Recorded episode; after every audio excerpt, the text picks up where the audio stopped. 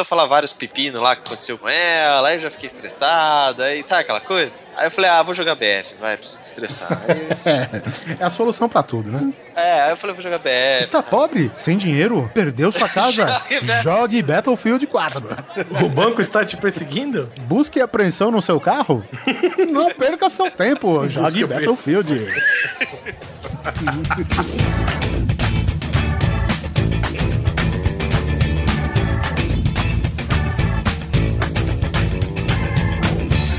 Grande Coisa. Um podcast que é bom, mas que também não é lá grande coisa. Use it, break it, fix it, trash it, change it, melt, upgrade it, charge it, point it, zoom it, press it, snap it, work it, quick erase it, write it, cut it, paste it, save it, load it, check it, quick rewrite it, plug it, play it, burn it, rip it, drag it, drop it, zip unzip it, lock it, fill it, call it, find it, view it, code it, jump and lock it, surf it, scroll it, pose it, click it, cross it, crack it, switch, update it, name it, read it, tune it, print it, scan it, send it, fax, rename it, touch it, bring it, pay it, watch it, turn it, leave it, stop, Olá, coisas e it, coisas! Tudo bem com vocês? Tudo. Aqui é o Guizão e você só está nos ouvindo nesse momento, você só está nos vendo, porque hoje, meu amigo, tá muito fácil. A internet é assim. Eu ligo pro Oliver pro Skype, eu ligo pro Simão, que está to- estamos todos nessa mesa redonda, feita pelo Skype. Falo com o Oliver, falo com o Simão. Se apresentem, por favor, senhores. Olá, amiguinhos, cá estou e já foi realmente muito difícil na minha vida. Eu lembro que eu decorava 30, 40 telefones, porque eu não tinha agenda digital e como era difícil naquela época. Mas hoje eu não lembro nem o telefone do meu celular. Até porque você não liga pra você mesmo, né? É, faz sentido. Pior que faz sentido mesmo. É lógico, cara. Oliver Pérez, você, por favor, manifeste-se. Eu parei de jogar com a Play pra vir aqui gravar. Aquaplay é uma tecnologia, inclusive, que facilitou muitas viagens por aí. Bom, deixa eu, deixa eu entrar no tema aqui e já explicar pra vocês. Nós vamos falar sobre como a tecnologia deixou as coisas mais fáceis. E aí? Não tô falando de tecnologia assim, não, ó, depois da, da inventar a roda, né? A gente tá falando da nossa, de como, de como as coisas ficaram mais simples e como atualmente a gente tá vivendo num mundo que é só faca quente na manteiga. Vamos ver isso depois dos. Buy it, use it,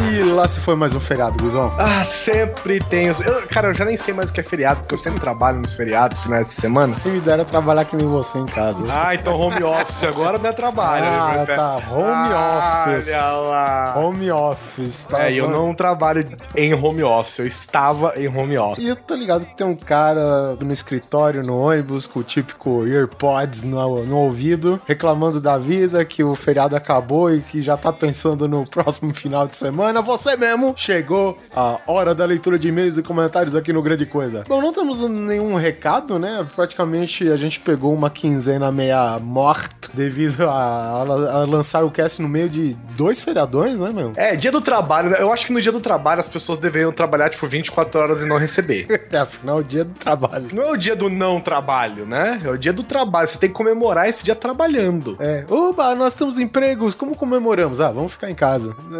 Não faz, não faz o mínimo sentido, né? Mas é justo mesmo, acho que quanto mais feriados possíveis, melhor. Feriado pra mim significa trabalhar em casa. Ê! E isso, né, que teve a galera que mal começou o ano, falou que 2014 ia ser um ano de poucos feriados. Eu falei, caraca, eu não saí de casa ainda, porra. Ah, Jesus, nem me diga essas coisas. Bom, vamos para o nosso primeiro e-mail. É do Arthur Vitali e ele diz o seguinte: Pessoal, cada programa vocês se superam, seja no conteúdo ou no humor. Obrigado, Arthur. O último episódio sobre doenças me pegou na curiosidade pelo título, um tanto quanto exótico. Esse, inclusive, foi um dos pouquíssimos casos aí que o título surgiu com o episódio, né? Ele surgiu antes de ser gravado, primeira Ah, é vez. verdade. O que que a gente vai falar? Ah, zicas, pisios e grosópolis. É, eu falei, caralho, já é o título do podcast.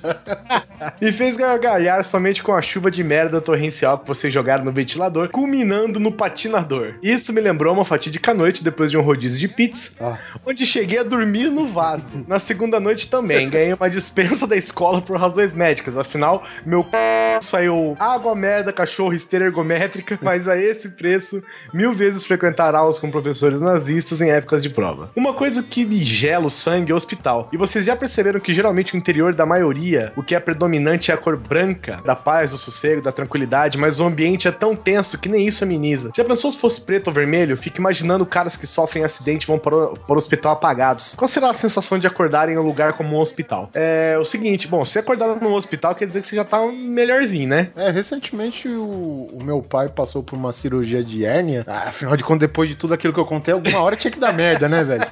Mas aí, tipo, minha mãe que tava de, de acompanhante dele, minha mãe falou: seu pai acordou, ó. Onde que eu tô? O que, que eu tô fazendo aqui? Meu, perdidaço por causa da, É. da anestesia, velho. Eu imagino, cara. Deve ficar ser doidão. Mas você não lembra de nada disso depois da anestesia, né? É, e o seguinte, Arthur, é, os hospitais, eles. Eu trabalhei num hospital há uns tempos atrás e eles costu... e os hospitais estão mudando de verdade essa, essa questão da cor branca. Porque antes os, os jalecos, as coisas ainda continuam brancos, né? A maioria deles. Mas os hospitais estão mudando essa pintura por dentro justamente por causa disso. Que apesar de ser branco, de ser sossego, ser paz e tal, o ambiente hospital mais branco deixava as pessoas nervosas. Então eles começaram a mudar pra cores mais, digamos assim, acalmantes, tipo um verde clarinho. Um escarlate. Não.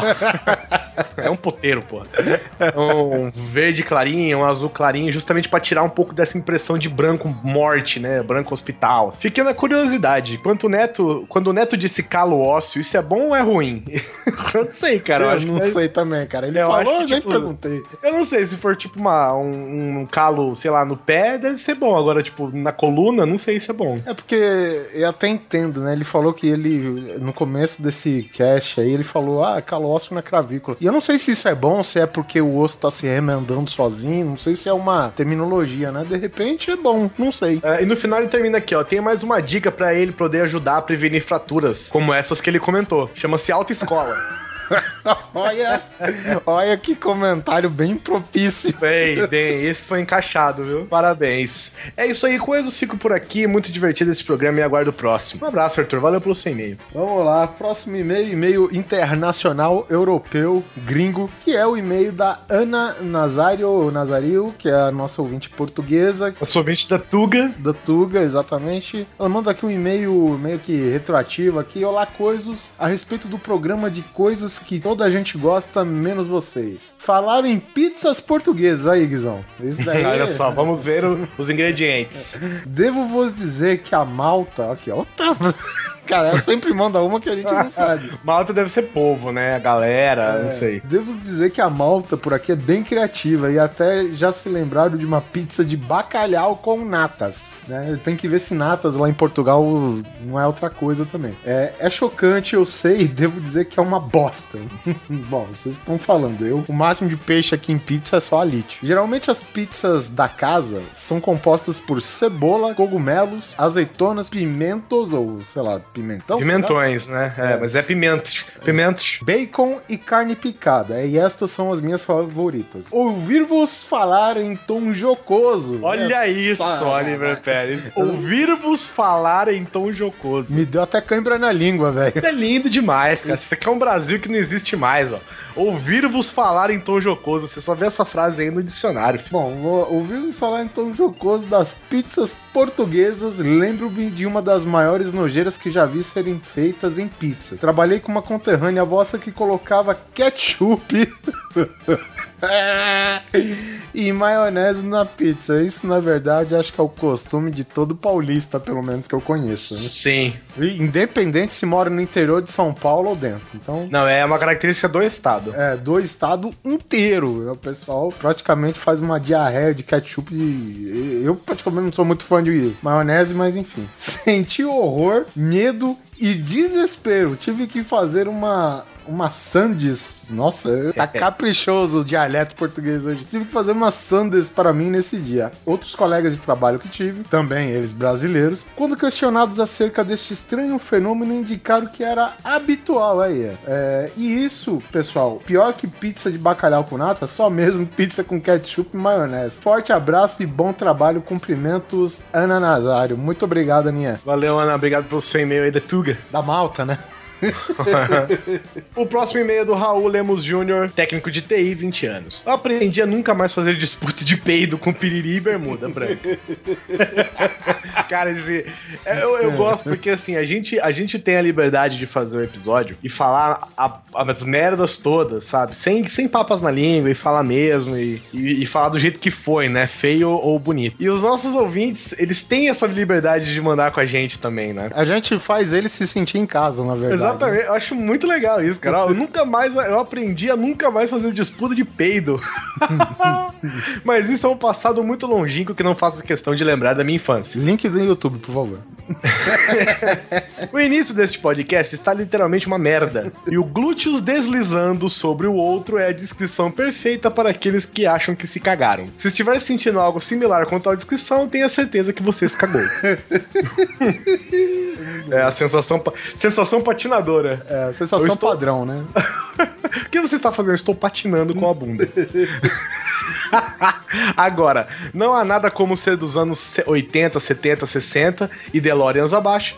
Sempre ouço as pessoas mais velhas do que eu comentando como as coisas eram antigamente. Hoje, os pais estão tão super protetores que os filhos nascem com a resistência de um cristal em gaiola de mico. Acho que o tal lago de bosta mencionado no início deve fazer algum sentido. Nunca vi meu irmão mais velho doente e quando está com uma gripe de- que derrubaria qualquer um da minha geração, o filho da puta está escorregando nu num lago congelado, chupando geladinho e tomando coca gelada numa nevasca do caralho.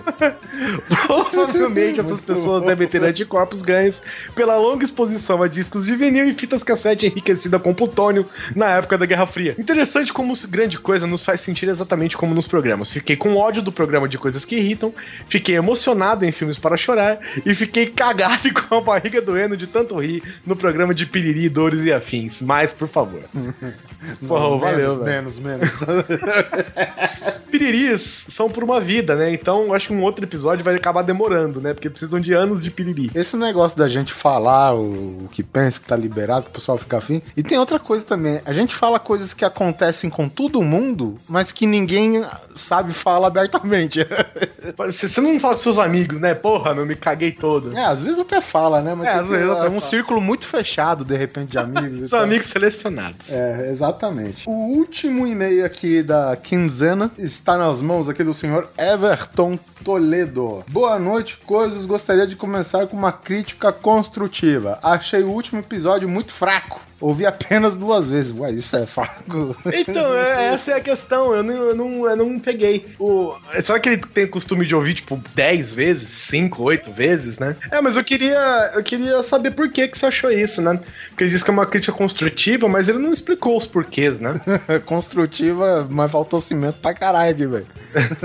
Construtiva, a gente fala o problema e dá a dica da- de uma possível solução, né? Mas beleza, tá valendo. E gostaria de complementar aqui com uma historinha zica que passei um tempo atrás. Em 2010, com meus 19 para 20 aninhos, abri uma pequena loja de informática, aí um, um ouvinte empresário, empreendedor, Sim. e consegui dar entrada no meu primeiro casamento. Uma CBR 450, ano 91, motão da porra, tu enrolava, ela voava, tu freava, ela ancorava. E com isso, uma ex-namorada pediu pra voltar comigo, mas ela não morava na mesma cidade que eu, mas numa pequena cidade a uns 30 quilômetros daqui. Voltei com ela e passei um sábado lá até que deu a hora de voltar. Eram umas 3 horas da manhã quando eu estava a caminho de casa, quando um ônibus, no sentido contrário, nossa vida, aí tenso, hein? Estava com o farol alto ligado. Dei sinal de luz e reduzi, mas ainda assim fiquei com a visão ofuscada. Isso é uma merda, cara. Isso é, é por isso que toda estrada os caras têm que construir aquele. n- Não um guarda-rail, mas tipo como se fosse um muro no meio das duas pizzas. Da, da pizza. No meio É das duas ruim mesmo, pistas. cara. É, sem ter guardrail é horrível. Porque ele, ele bloqueia justamente essa parte crítica do farol, né? É, exatamente. E aí você fica ofuscado, não sabe os próximos quilômetros, sabe? É curvo, se é reto e, meu, é uma zona do caramba isso daí. E quando percebi, estava a uns 3 metros de uma rotatória. Não deu outra. Me enfiei com a moto e tudo na rotatória. Ou seja, pegou um pequeno atalho, né? A roda da frente bateu na parte de cimento e me jogou por cima da moto. Ô, louco. E a moto caiu logo atrás de mim. Mas se vocês olharem para uma foto de uma CBR 450, vão reparar que o tanque é bem mais elevado que o banco. E com isso as minhas bolas quase ficaram grudadas no tanque. Ah, ele imprimiu o saco no tanque da da moto, é isso? Pois é, cara, ficou tipo, deu uma carimbada lá. Não sei por quanto tempo fiquei deitado no meio da rotatória, se foram minutos ou horas. Reuni forças para levantar a bola. A, bo a bola não. De tirar as bolas coladas ao chão. Reuni forças para levantar a moto e prosseguir a viagem. Quando cheguei na minha cidade natal, qual eu nasci, estava tão atordoado que me perdi. Não achava o caminho de casa. Quando achei o caminho, a gasolina acabou. Liguei pro meu até então sócio e ele foi com uma garrafinha de gasolina para me socorrer. No fim das contas, assim como na música dos Raimundos, eu quero ver o oco, os ovos inflamaram, mas não foi de raiva não, foi de pancada mesmo. Ai, cara, que bom que você tá bem, velho, porque nossa, bater o saco é uma sensação horrorosa. É, vamos, vamos perguntar pra ele. Você tem filhos, né? Se, tiver, É, se ele teve filho depois dessa, é porque tá tudo Ah, em mas ordem. dependendo da situação, não ter filhos também é bom. Então é isso, Everton. Obrigado pelo seu e-mail. Eu espero que você tenha resolvido com a sua, com a sua moto, seu belíssimo casamento, né? Porque veículos são casamentos mesmo, né, cara? Ainda mais quando você demora anos pra pagá-los. Ah, Agora só um abraço rápido aqui nos comentários. Um abraço pro Breno Valadares, pro Marcos Melo Correia e pro Yuri Clayton de, Ala- de Araújo Sanches, que disse: Mano, tô passando mal de rir com a história do mamãe. Puta que pariu, me desculpe pela insensibilidade, mas é de rachar de rir. O que, que é isso, cara? Insensibilidade aqui? Nós não trabalhamos com insensibilidade aqui não, meu amigo. Um abraço para o Blue também, né? Que ele disse que tem uma história com o Dendinho também. Ele foi sacaneado, coitado, porque ele descobriu que tomou uma porrada no dedinho jogando bola. Ficou três dias com o dedo pendurado, acreditando que ele era só, tipo, um moleque fresco. Aguentando a dor pra descobrir que tava trincado em três lugares. Nossa senhora. É, velho, tô falando pra você, ó. Dedinho é um bagulho doido, cara. O, o dedinho, cara, ele é responsável por ser a única coisa que me faz dançar. É que nem a gente falou no cast, né? O dedinho é o responsável por encontrar as paradas perdidas debaixo do sofá, geralmente as fixas. É, assim como a parte de dentro do cotovelo. É, eu não sei se acontece com você, cara, mas eu só me ligo depois do que acontece. Eu, quando, né, dou aquele puta golpe que, que dá aquela microfonia, né, que dói todos os nervos do seu corpo por causa do dedinho, porque to- todos os nervos do seu corpo sim, são encontrados na ponta do dedinho, você sabia, né? Não é possível, sei. não tem outra Não, ela- explicação. É, isso é verdade. Não é à toa que aquelas paradas de chakra é tudo na base do pé. Eu, eu não sei, o meu corpo ele se contrai, é tipo uma dança, sabe? Os dedos se retorcem, ia pra frente, ia pra trás, e a sua cara faz. Fica abrindo a mandíbula, fechando, não sei o que. Até Aí você a- fica, você fica esfregando a mão com a palma aberta na cara, assim, né? E é só assim que é só essa dança maluca aí do dedinho, velho. Só assim, velho. Um abraço também pro Micael os cabelos do saco. Eita, nós. Na verdade é Micael Oscar Belos Dorsaco. Ah, rapaz. Você tem moto também? Um abraço pro nosso querido, nosso amigo Bruno Gunter, lá do Pod Trash e do Cinecast. E também o, o primeiro comentador da área aqui é o Skazinski, que ele comentou uma parada aqui que não tem nada a ver com o cast, provavelmente porque não tinha ouvido ainda. Mas tudo bem, é o first de sempre. Agora nós vamos acabar essa leitura de e-mails, olha. E você simplesmente vai dar um fade out e um fade in para o cast, por quê? Porque hoje tá fácil demais, cara. Tá muito fácil, cara. Aperta stop.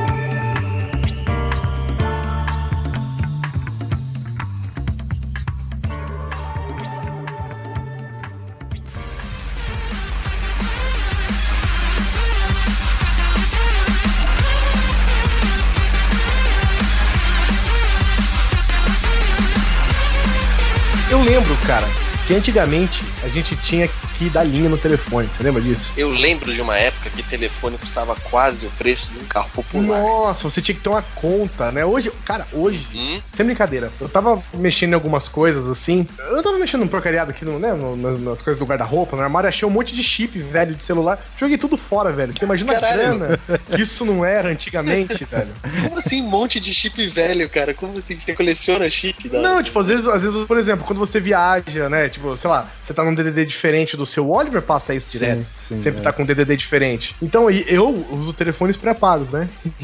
então, Eu sempre falo, eu, Eu- sempre falo isso pra todo mundo se consolar. Jason Bourne usa só telefones pré-pagos, aí, ó, tá vendo? É alguma coisa. Veja você. Então eu sempre vejo, tipo, DDDs variados, assim, né? De que eu acabo comprando só pra poder usar a internet normalmente. Cara, eu joguei fora. Você lembra a grana que isso era, velho? Eu lembro que, tipo, você tinha que ter um milhão de comprovantes, um milhão de coisas pra dizer que você morava naquele. Você ter um telefone fixo. Então, mas é isso que é legal, a gente já falar, é porque às vezes a gente tá falando, essa pessoa não tem essa noção, mas assim, imaginem um mundo sem telefone celular. É, é, hoje é quase impossível você pensar nisso. Agora pensa que nesse mundo sem telefone celular, a única forma de comunicação ainda tá. Ah, tá. Não tinha internet também. A única forma de comunicação era a porra do telefone fixo. Então, quem tinha telefone fixo era considerado hoje o cara, sei lá, ter o quê? Puta, não faço nem ideia. Era, era, era muito caro, era muito raro. Era tipo. Tá, todo mundo tinha, mas era tipo um iPhone fodão e. e- e- nossa, eu nem sei explicar, cara. É- Que só Não, quando eu me ligava. É, Era um iPhone que só fazia ligações. Não, sem sair do lugar. Você, você pagava IPTU do seu telefone, entendeu? É, você tinha. Era assim, uma linha telefônica custava o que hoje seria algo equivalente a 6, 7 mil reais. Por aí, nessa faixa. Sem mencionar que você não tinha de bate-pronto, né, cara? É um negócio que você tinha que esperar. Isso. É é mais ou menos como se fosse um consórcio o negócio, cara. Você pagava a porra da- do olho da cara, entendeu? E, é- e é- que seja só o oi, porque o ouvido você precisava pro telefone. Porque.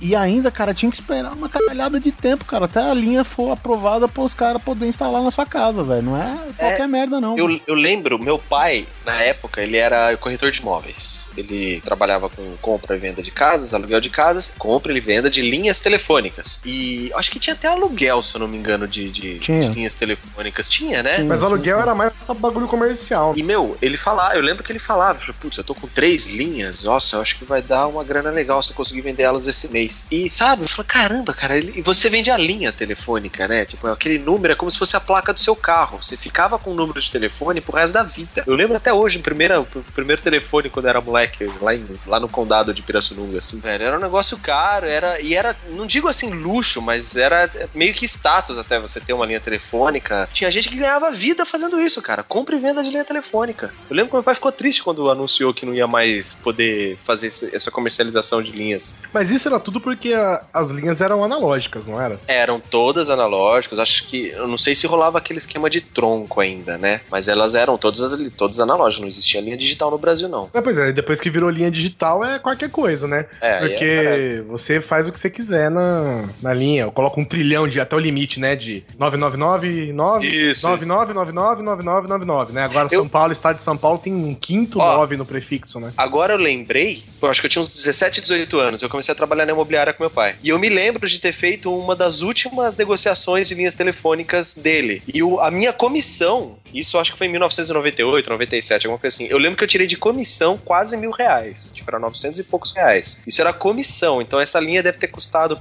pelo menos aí, eu acho que uns 5 mil ou 6 mil reais, pelo menos, ela devia ter custado, cara. Pois é, olha como é fácil hoje, né, O- velho? Hoje, hoje Nossa. você compra, hoje você compra linha de celular na padaria, né, velho? Compra, velho. Compra chip na rua, nego passa que é chip. Que eu chipei. Já vem com 10 contos de crédito já. Olha, quer um chip aqui, ó. Tô aqui. Não. Já pergunta se quer CPF na nota e o troco vai vir bala chita e chip da Vivo, né? Imagina, é, assim, o negócio, cara, é, sonhava só de pegar a DeLorean, só pra dar um pulinho assim, abrir a DeLorean assim, aparecer na frente do cara e falava: No futuro, você vai ter um telefone sem fio e que você vai poder mudar de linha quando você quiser. Aí eu pego o DeLorean, entro e vou embora. Sabe? Só isso, cara, porque é- era um negócio assim, acho que tão sem tamanho, né, cara? Acho que pra cabeça da época, né, velho? Que, porra. Não, realmente, linha telefônica era uma coisa muito. Era questão de luxo, era, era status, era caro, era tipo uma realidade que eu acho que a galera de hoje, que tem pelo menos aí 15 anos ou 18 anos, não faz ideia. Não faz ideia, é exatamente. isso. Na época, na época a, linha, a linha fixa entrava na casa com um fio paralelo, rígido, tá ligado? Você pegava um pedaço de 100 metros, você que conseguia erguer o fio todo de um lado só. Você tinha que desenhar a casa no fio, né? Exatamente. né? Bom, meu pai, é, desde que colocou o telefone fixo na minha casa, é o mesmo número até hoje, cara. Sim, É o mesmo número até hoje. verdade. Lá, lá em casa também, isso que a gente já mudou lá em casa, É. lá, lá na casa da minha mãe, por exemplo, né? A gente já mudou um monte de vezes lá. Cara, isso daí foi o quê? Acho que foi antes do- dos anos 90 ainda, né? E até hoje tá com o mesmo número, cara. Da- Mudou até aquele lance de mudar de prefixo, às vezes, né? Que pra reorganizar a estratégia de, de números da cidade aí, por causa do aumento de, de linha e tal, os caras alteram isso, mas de resto é o mesmo número, cara. Fácil, extremamente fácil. Uma vez, eu tava lá no... ligado? Aquele pequeno supermercado que existe no mundo, né? Aquela rede de mercados que compra só pra falir os outros. É Essa aí. Esse mesmo. A, a Rede Globo dos supermercados. Então vamos usar a nossa estratégia Ah, tá. O, o muro mercadológico. muro mercadológico aí. Vamos chamar. Não vamos chamar desse nome que nós bipamos agora, vamos chamar de muro mercadológico. Grande muro mercadológico. Mais ou menos isso. É, é quase um Walter lá. Mercado, né? Walter Mercado. Walter Mercado, vamos chamar assim, Walter O Mercado. mercado do, o mercado do Walter. Esse mercado de volta. Chegamos ao consenso? Chegamos. Ligue já. Beleza, deixa eu... Tava eu indo ao mercado do Walter. Eu lembro que eu achei um stand da AOL lá no mercado, né? E a AOL, pra quem não sabe, é América Online. Antes de IG, antes de qualquer coisa. Inclusive, acho que até do UOL, né? A AOL foi uma das primeiras, que era provedor de internet. Provedor de internet, velho. Você ligava, você, você ganhava um CDzinho que te dava um mês grátis pra acessar conteúdo na internet, cara. É, tipo, acho que as pessoas ainda não entenderam. Você precisava Ter um provedor. disso. Senão você não conectava. Exatamente. Aí você pegava esse CD, digitava um código nele, instalava um discador. Não. você instalava um discador, ele fazia uma ligação telefônica de verdade, você escutava. Bom, vocês vão ouvir aqui o barulho de um modem de internet conectando, e você tinha um lindo acesso ao mundo da internet a 54k bytes por segundo. Isso é velho até para mim. e cara, e nisso você tinha uma, uma quantidade absurda de coisas que já se melhoraram, né? Que é, por exemplo, um e-mail fantástico de 1 mega, nossa, é verdade, cara. É, você tinha um mega para acessar os seus e-mails. Você tinha um usuário que podia ter, sei lá, até 13 caracteres, né? No máximo. E você tinha. o- Cara, um negócio que assim morreu, eu acho. Eu não uso mais, eu acho que muitas pessoas não usam mais. Mas tinha o grande e poderoso chat. Chat da UOL. do UOL, da AOL. A AOL, principalmente, tinha um chat inacreditável. O chat, gente, nada mais é que esses grupinhos de WhatsApp. Bom, vocês sabem o que é um chat, né? Mas existiam uns, assim, que eles eram divididos por grupos, né? Tipo, grupos de cidades, grupos de interesses em comum, grupo de homens, de mulheres, de tanto a tantos anos, O Sul se lembra bastante daquele de fotos. fotos de homens nus. Cara, mas a, a conexão é muito louca, porque hoje, hoje, cara, é, é o seguinte, é... O Oliver, tá, por exemplo, o Oliver é o que tá gravando esse episódio hoje Sim. com um processo já, né, diferente do que a gente costumava fazer, que já melhorou muito. O arquivo é gigante. O Oliver joga num programa, manda pra internet com FTP e eu baixo depois, cara. Meu, os arquivos têm mais de giga de tamanho. Se vocês soubessem o tempo que demorava pra você baixar um arquivo desse antigamente, Se ele soubesse o tempo que levar pra baixar uma imagem, né? Não precisa nem ser um Pois arquivo é. de 1 giga. Pois é, eu lembro que tinham aplicativos que você instalava que ele baixava ao máximo a resolução das imagens pra você poder abrir no seu navegador mais rápido. Você lembra? Aquelas aceleradores de Sim, navegação? Puta, é, né? ficava tudo pontilhado. Não, é assim, só pra você Você ter ideia, baixava hoje uma uma, foto. Não, vamos, não, hoje não, que ainda já, é- já é muito grande.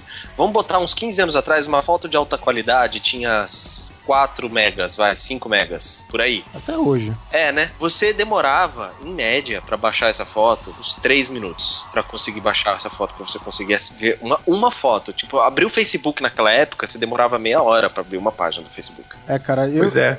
Era uma época, cara, que eu, assim, tipo, eu quando entrei na última empresa, que foi em 90. Final de 98 pra começo de 99. A internet ainda é- era discada e tal, né? Quer dizer, começou nessa época, justamente, né? Começou não, mas tava começando, assim, a pegar os primeiros passos, digamos assim, a internet, né? Então, assim, era um negócio tão impreciso que na minha cabeça, na época, tipo, era meio que inadmissível a empresa trabalhar com um sistema de e-mails, por exemplo, com um negócio tão impreciso quanto, sabe, você trabalhar com, com K. E inseguro também, né? É, então, cara, e, e assim, mas, porra, foi um começo, né, cara? Ainda bem que melhorou pra caralho. Nessa época, por exemplo, foi quando surgiu o MP3, né? Que é o arquivo de música o mais compactado possível, né? É, nessa época surgiram as imagens em JPEG. Nessa época surgiram os vídeos em RMVB. MP3, obrigado, senhor Diet Setzer. Muito obrigado.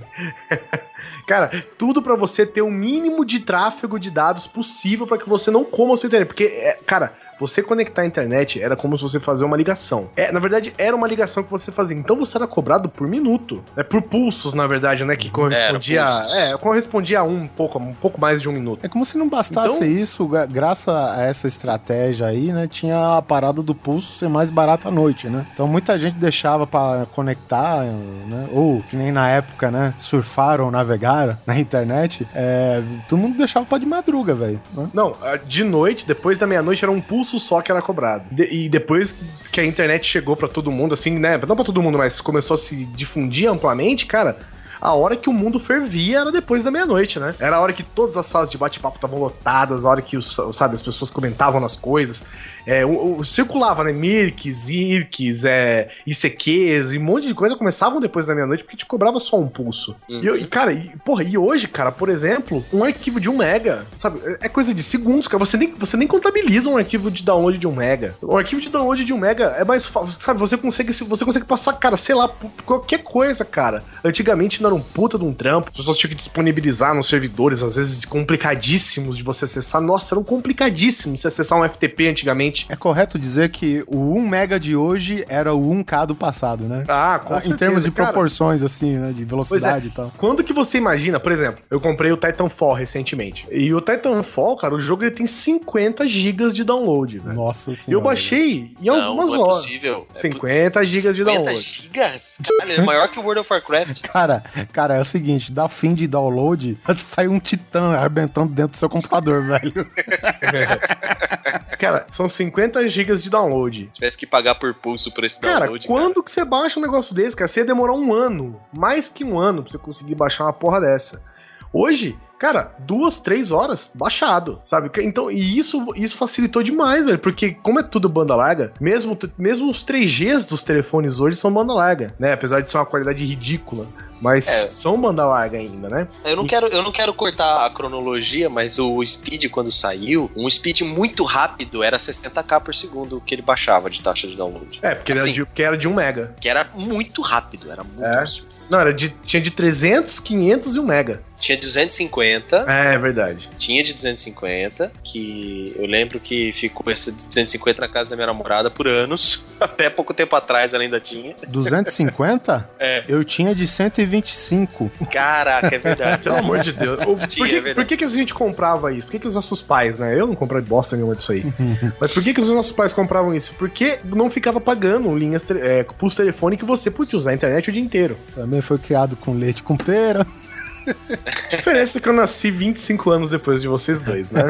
o mundo era outro. O o mundo era outro, o ser humano era outro, né, cara? É, O Exatamente. ser humano ele vai se moldando conforme as mudanças no mundo, né, velho? Extremamente fácil.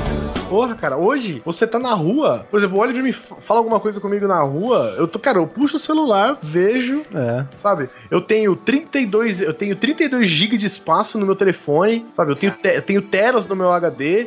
E tipo, antigamente, cara, eu tinha um computador de 2 GB de HD, velho. Sabe? Ou seja, hoje se você acha, cara, se você acha um pendrive de 1 GB na rua, você nem pega mais, velho. Ó, o meu primeiro computador, puta, eu sei que é bem velho isso, mas foda-se. Tinha uma HD de 5 megas. É isso mesmo, 5 Parabéns. megas. Parabéns. Era, foi meu tinha primeiro três, computador. três disquete. É, tipo 5 megas. Ele tem um sistema. Era um sistema operacional DOS 3.2, se eu não me engano. E ele era um TRS 80, tipo, antes do 286, isso. Ainda bem que a gente Bem tem um antes, playboy das antigas pra falar isso, hein? Porque a Foi gente não tinha porra nenhuma. É, eu tinha, eu lembro, eu tinha 8 anos, eu pedi de aniversário um computador pro meu pai, e aí ele. De aniversário não, de Natal, aí ele me deu uma porra do computador, cara. Era um TRS 80 com uma HD de 5 megas. E pra você, tipo, para você ligar o sistema operacional, você tinha que fazer por boot via DOS, via disquete. Disquete 5 quartos, tá, gente? Aquele grande. Então você tinha que colocar o disquete, aí você dava o boost, aí você acessava a sua HD apenas pra ficar gravando arquivos, essas coisas. Não, ah, gravando arquivos, né? TXT. Leia-se, é, leia-se um texto TXT mais leve do que um do bloco de notas de hoje. É, sem acentuação. Claro. Esses dias eu tava na empresa, quer dizer, faz um tempinho já, eu tava na empresa, e aí eu tava com um dos filhos do, do dono da empresa lá tal, né? E aí a, a gente começou a desenterrar coisa velha da empresa, e aí eu puxei uma gaveta, cara, caiu um desses discos que o Neto falou, que acho que é de 3.5 polegadas e tal. E, e- Cara, o disco era medido. O, disco era medido em polegadas. é, e aí, tipo, Era. Não era medido pelo espaço que ele tem dentro, como o flash drive, por exemplo, né? Você vê um flash, ele tem X gigas, tantos gigas, né, no, no, no, no pendrive. Não, ele era medido por polegadas. HDs até hoje, né? São medidas por polegadas, né? E o cara, e o É. cara me falou: "Ó, Oliver, caiu essa cartolina aqui no chão.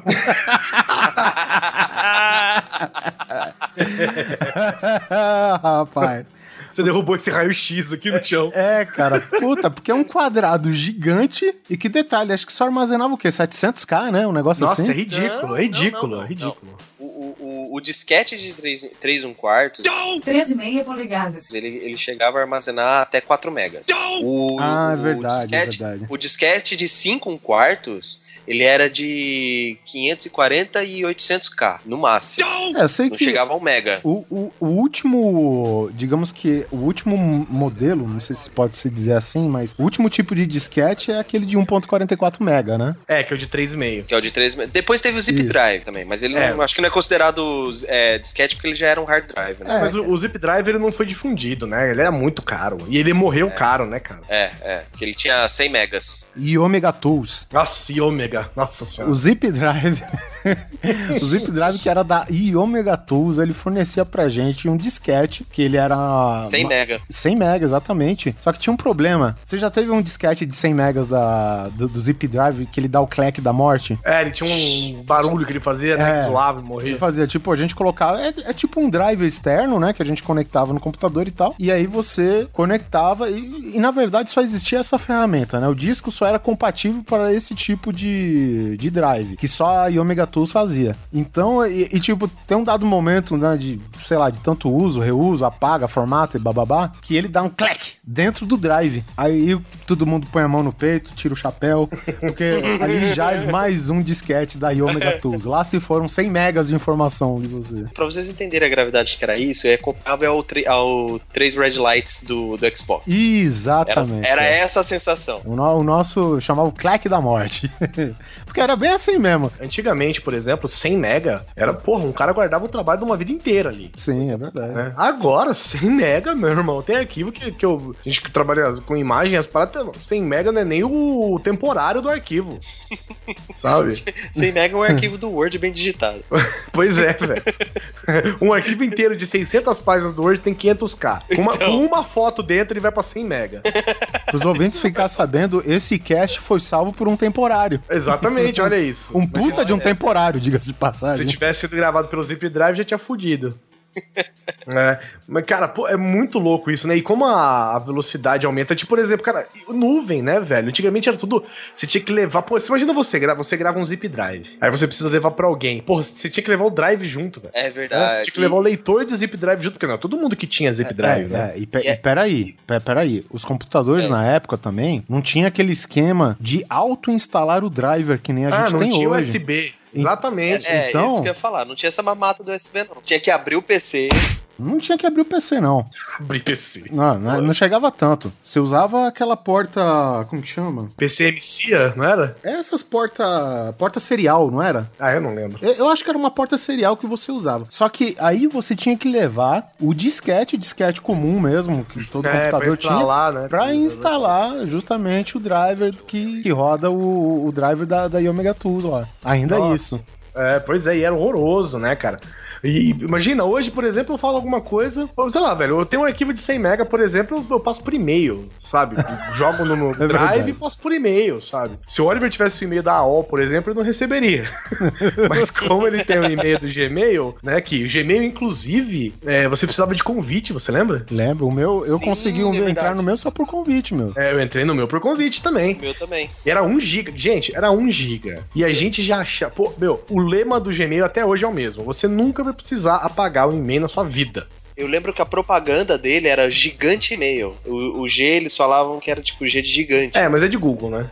É, mas eu até muito tempo depois de ter feito o e-mail, eu achava que era de gigante. Depois que eu fui Eu associar. achava, que, eu achava que era de giga meio, né? Que era de um giga. Ah, pode ser, é Uhum. verdade. Pra você ter ideia, eu como que eu virei dono de um e-mail Gmail? Tava falando na época, acho que pelo MSN, com um camarada meu de São Carlos, do interior de São Paulo também. Aí eu falei pra ele, cara, tu não sabe o que aconteceu.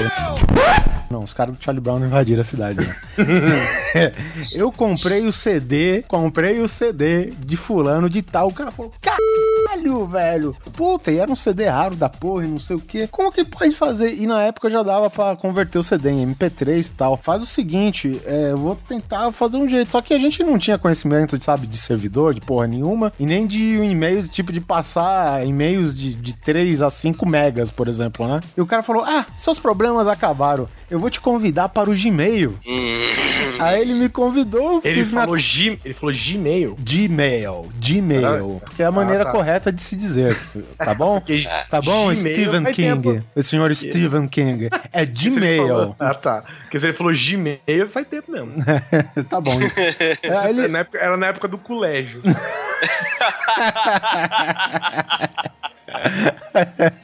Tomate. Mas enfim, e, e- e essa e assim foi, cara. Eu mandei tipo cada música que eu convertia pra. não- Acho que não era nem MP3, cara. Não era MP3 não. Era aquele, qual que era o arquivo do Media Player? WMA, né? WMA. É, que o Media Player convertia pra WMA Da- direto. é, na época ele não convertia, ele não tinha o codec, o plugin, sei lá, que convertia pra MP3. Então era WMA. Aí eu falei, ah, cara, eu, eu toco aqui no meu, no meu media player aqui. Aí eu passei pra ele. Tipo, mandei, sei lá, o CD tinha 15 músicas, mandei 15 e-mails na época, né? Aham. Mas deu, cara, entendeu? Pois é, velho. E hoje é coisa de segundos, né? Você fazer essa transferência. Até de você baixar. Ah, hoje você passa o link pro né? cara, né? velho? É, exatamente. Passa o link que o cara baixa. Exatamente. O Torrent, por exemplo. Nossa, é, é muita, é muita coisa. Fácil, extremamente fácil. O Oliver puxou um assunto bem lembrado. Ele comprava CDs. CD. É ainda físico. compro, ainda compro. É, é, claro, porque você é um entusiasta, né, meu amigo? Você é um, você é um hoarder. Você, você, você tem mais do que você pode. Você tem CDs jogados no chão da sua casa que você não consegue andar dentro dela. Mas eu me lembro que eu comprava também CDs de jogos, essas paradas. E hoje, né, velho? Você acessa um iTunes da vida, clica, compra, que o seu cartão de crédito já tá instalado desde o começo. Você clica, compra, ele automaticamente já vai pro seu computador, pro seu iPad, pro sua TV, pro seu carro, já vai pro, pro, caso sua mãe sabe? Seu, seu celular, pro, pro ar-condicionado, pro, pro calculadora que você tem, onde você quiser, você já tem o negócio, né, cara? Como facilitou, né? E as vendas melhoraram, eu imagino, né? Parece que. É o que salvou o mercado, né? A indústria fonográfica tá sendo salva dessa maneira, cara. A- Afinal de contas, pô, foi se oferecido, né, algumas opções que a diferença de preço era tipo de 100%, né? Você podia baixar Você podia baixar grátis, né? Mas pra legalizar esse mercado, cara, porra, foi feita uma proposta. eh, Eu acho que eh, tá certo. Aqui pro Brasil custa ainda meio que, né, eh, você inculcar a pessoa que vale a pena você, né, pagar um real a música, né, um dólar que seja. Então, a, a gente aqui, infelizmente, a gente não tem essa cultura ainda e eu acredito que, graças à grande parte de- da, da mancada do nosso serviço de tecnologia, principalmente de fornecimento de internet, eu não digo que né, o brasileiro não tenha toda. que ele tá totalmente assim, sem razão. A- Afinal de contas, tem alguns serviços aqui, cara, porra, serviço de, de compra e de, de vídeo, de música através do iTunes foi possibilitado, tipo, alguns anos atrás, sendo que lá fora, cara, isso há muito tempo já existia, né? Então acho que tem também a ver isso, né, com atraso. Mas é, é questão. Hoje eu já tô vendo que o pessoal tá se reeducando, já estão assinando, sei lá, Netflix, por exemplo, né, que é um serviço que você paga, você assiste, é barato, né, queira ou não, você paga, mas é barato, é um preço justo, digamos assim. É, pra quantidade que tem de, de títulos e coisas, é justíssimo. Tá certo, a gente tá falando de tecnologia, mas eu acho que a indústria fonográfica teve um troco merecido, né? Porque ela era muito filha da puta. a indústria. O- o- os estúdios de música, né? Agora, cara, a internet pegou os estúdios, cara. By the balls, velho. By the balls. É. Aguarde, Hollywood. Aguarde Hollywood, não, né, cara? Já, tá acontecendo, né? Se vira, Hollywood. Mas era muito louco também porque. Lembra que antigamente, por exemplo, você, você ripou CDs e mandou pro seu amigo. Sim. Né? Ou os CDs, cara. É, vou, até hoje, né? Se faz. isso, que nem, por não. exemplo, eu. Não, vou, peraí, eu vou explicar porque eu, isso, eu fiz isso recentemente. Isso daí eu ripava desde a época do videocassete, meu amigo. tá. Transformá-lo em dados, né? Em dados de áudio. Não, não, ripava de um videocassete pro outro. Um tocava, o outro gravava. Ah, tá. E eu pegava o filme pra mim. Em ripa também, né? Botava um em ripa. Por exemplo, eu ganhei de amigo secreto um CD do The Doors. The Best of The Doors. Cara, eu nem. O meu, o meu computador nem tem leitor de CD, velho. Não tem mais leitor de CD. O que, que eu fiz? Eu tenho um externo que eu comprei, né? Há um tempo atrás, porque eu precisava, com um notebook, tava com problema e tal. Eu simplesmente ripei pro meu computador, né? Eu transformei ele em arquivos MP3 e eu escuto no celular, sabe? Cara, olha como facilita, né? E antigamente, por exemplo, cara, você carregar um arquivo de música, meu, você carregar um arquivo de música, por exemplo, com você, cara, ou era em fita, ou até então o mais recente, é Discman, ele tinha até aquele buffer, lembra que ele tinha um buffer que ele É. lia, tipo, 10 segundos da música antes, É, caso um você... anti-choque. Meu, porque é uma puta sacanagem você colocar um bagulho sensível desse jeito enquanto uma pessoa faz ginástica. é O verdade. CD está rodando com um leitor a laser nele e você está pulando, né? Tipo, n- não tem como, cara. Ele, ele tinha que ler um pouquinho, tá? Hoje MP3 você pode, né, dentro d'água você consegue ouvir, né, dependendo do seu aparelho. Mas e aí antigamente inclusive você tinha que Que música é essa? Que você recebia um CD. Nossa, Primeiro, cara, exemplo. é, nem me The fala. Doors. Era track 1, track 2, track 3, track 4, track 5. E a compra de músicas, por exemplo, hoje é muito mais fácil. Até, até se você baixa músicas, né, cara, é muito mais fácil, né? Porque vem tudo lindinho, vem com metadados. Né? Antigamente nem liam, nem se liam metadados, né? Hoje já vem com a capa. Onde, quando que você imaginou que você ia baixar um arquivo, que o arquivo tinha a capa do negócio nele, cara? Cara, pode pra, pra você ter ideia, eu, eu esqueci uma discografia inteira que eu tenho CD de uma banda na casa de não sei quem. E eu falar, cara, eu comprei essa porra, eu tenho direito de baixar. Entendeu? Aí eu baixei tudo, cara. E, né, aí você vê, cara, hoje você baixa, além do, né, do, dos ID3, como que chama? ID3, né? ID3 tags, né? D3, D3. Cara, eles vêm com a letra da música embutida no arquivo, tá ligado? E é foda, cara. E hoje, porra, eu tenho um iPhone 5, cara. A facilidade de você acessar a letra hoje, né, cara? Não é, por exemplo, que nem um iPod que você tem que ficar clicando até aparecer a letra, tá ligado? Você dá um toque na tela, tá lá a letra da música, velho. É, é um absurdo, assim. O cara que tem uma mentalidade. É que não falo, cara. Se você chega no DeLorean e fala, ó. No futuro dá pra fazer isso. Tu entra no DeLorean e sai voando, velho. Tchau, preciso voltar para o meu tempo. Morte cerebral pro cara, velho. Morte cerebral, velho. Cara, nunca mais dorme, velho. É foda, cara. Nunca mais. Imagina você falar assim, cara, você vai poder conversar da sua casa com uma pessoa no Japão, na casa dela no Japão, sabe? Assim, em tempo real. Você precisa mandar uma carta pra demorar dois anos pra chegar lá. Cara, é. Fácil, extremamente fácil.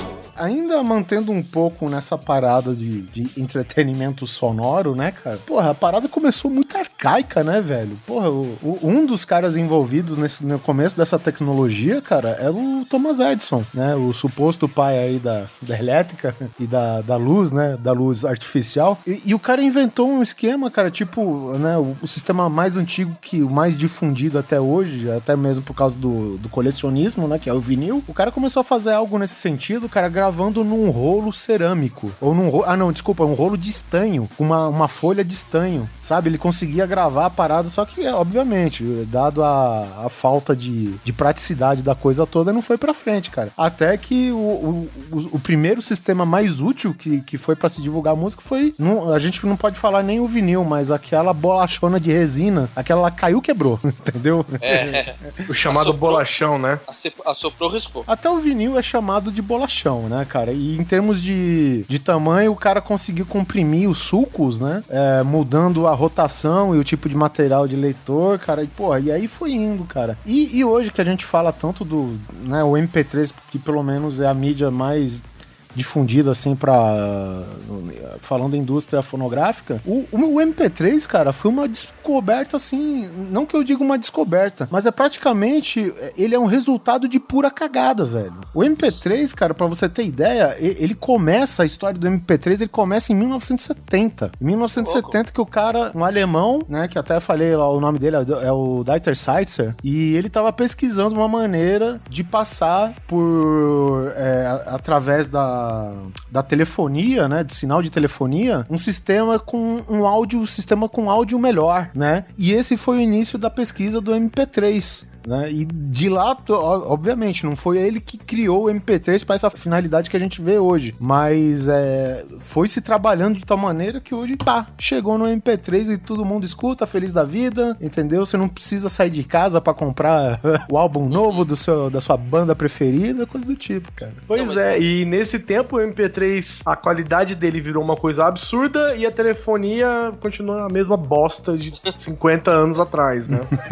É mesmo. que você tem que explicar pra uma pessoa que você está falando P e não B. É, o cara falou, É. puta, eu criei uma parada foda, mas o caminho tá uma bosta, velho. Então, mano, Assim, se tem uma coisa que eu não vou falar é da qualidade das ligações telefônicas, cara. Porque, olha, era, era pior antigamente, mas não é melhor hoje, entendeu? não, não é melhor. Pô, É ridículo, é ridículo. Vocês compravam, vocês, vocês foram dos primórdios de comprar pela internet? Então, mas assim, antes, antes de comprar pela internet, eu só quero lembrar um negócio que, que hoje se perdeu, que é o prazer de ouvir música. Mas antigamente, pra você ouvir música, você tinha que estar na tua casa. Você ouvia música em estações fixas. Era uma coisa que tipo, hoje a gente escuta música assim, de brinde, né? Você tá andando na rua, você escuta música. É. Você bota a música no, no teu. Ah, um, um amigo te presenteou com MP3, cara. Esses dias o Polar achou uma parada bem bacana no iTunes. Achou não, eu já conhecia. E o cara me deu de presente o tal disco lá de um cara que faz umas trilhas sonoras, cara, e pipocou no meu iPhone. Você ganhou de Então. presente de Alan Rodrigo Dias, né? A discogra... O disco de fulano de tal, nome tal, letra tal. Porra, cara.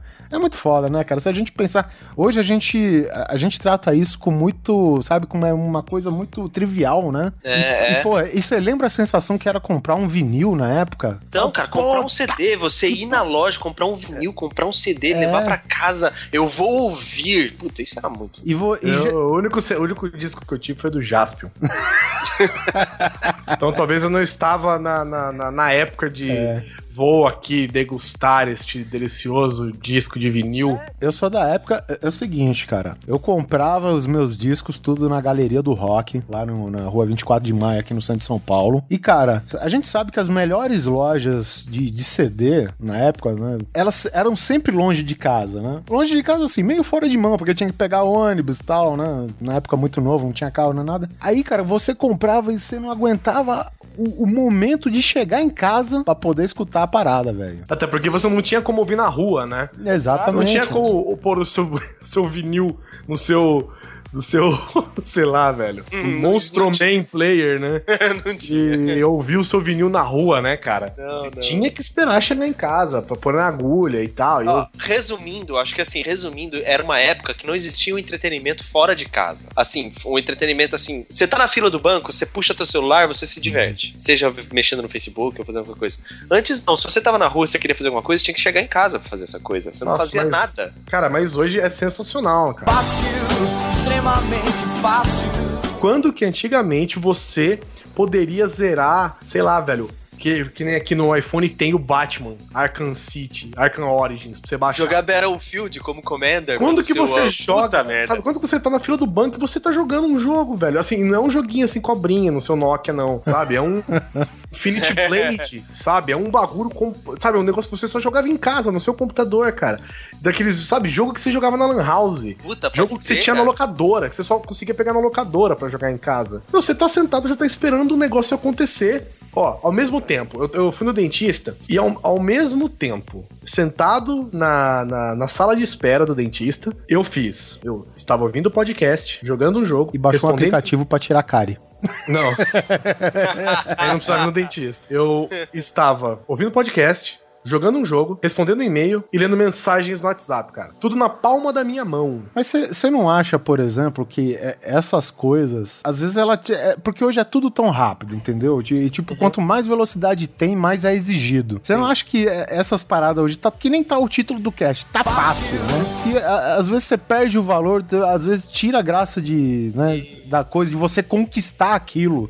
Você não tem mais o prazer da conquista, velho. Sabe? Era esse meu ponto quando eu falei do, do, do- do que eu queria falar do CD de você ter que ir pra casa. Hoje em dia eu chego assim, ô, passa aí essa música. Ah, pra editar o último cast, eu virei pro Oliver e falei, Oliver, me passa tal coisa. Ele, ah, tá aí, papo. Papo, na Ó, hora. eu lembro, na- eu lembro que antes era, ô, você tem aquele negócio lá, tipo aquela música da- do, do Metallica? Ô, eu tenho, tá em casa, passa lá pegar depois o CD. E grava a Vai fita lá, né? bici- Grava um É, vai eu, cassete lá. pegar, vai eu pegar a bicicletinha, pegava meu cassete, ia na casa do cara. E gravar não era assim, tipo, ó, tô copiando. Não, você tinha que ouvir a música, porque ela era gravada em tempo real. Ó. O gravar era, você colocava a fita no deck A Isso. pra reproduzir, você colocava a fita virgem no deck B ou uma fita já gravada com um pedaço de papel enfiado naquela pontinha lá que bloqueava a gravação. É Se tivesse quebrado, né? É, não, porque quando ele é gravado, né, CDs já gravados não, não tinham ele, né, eles já eram quebrados.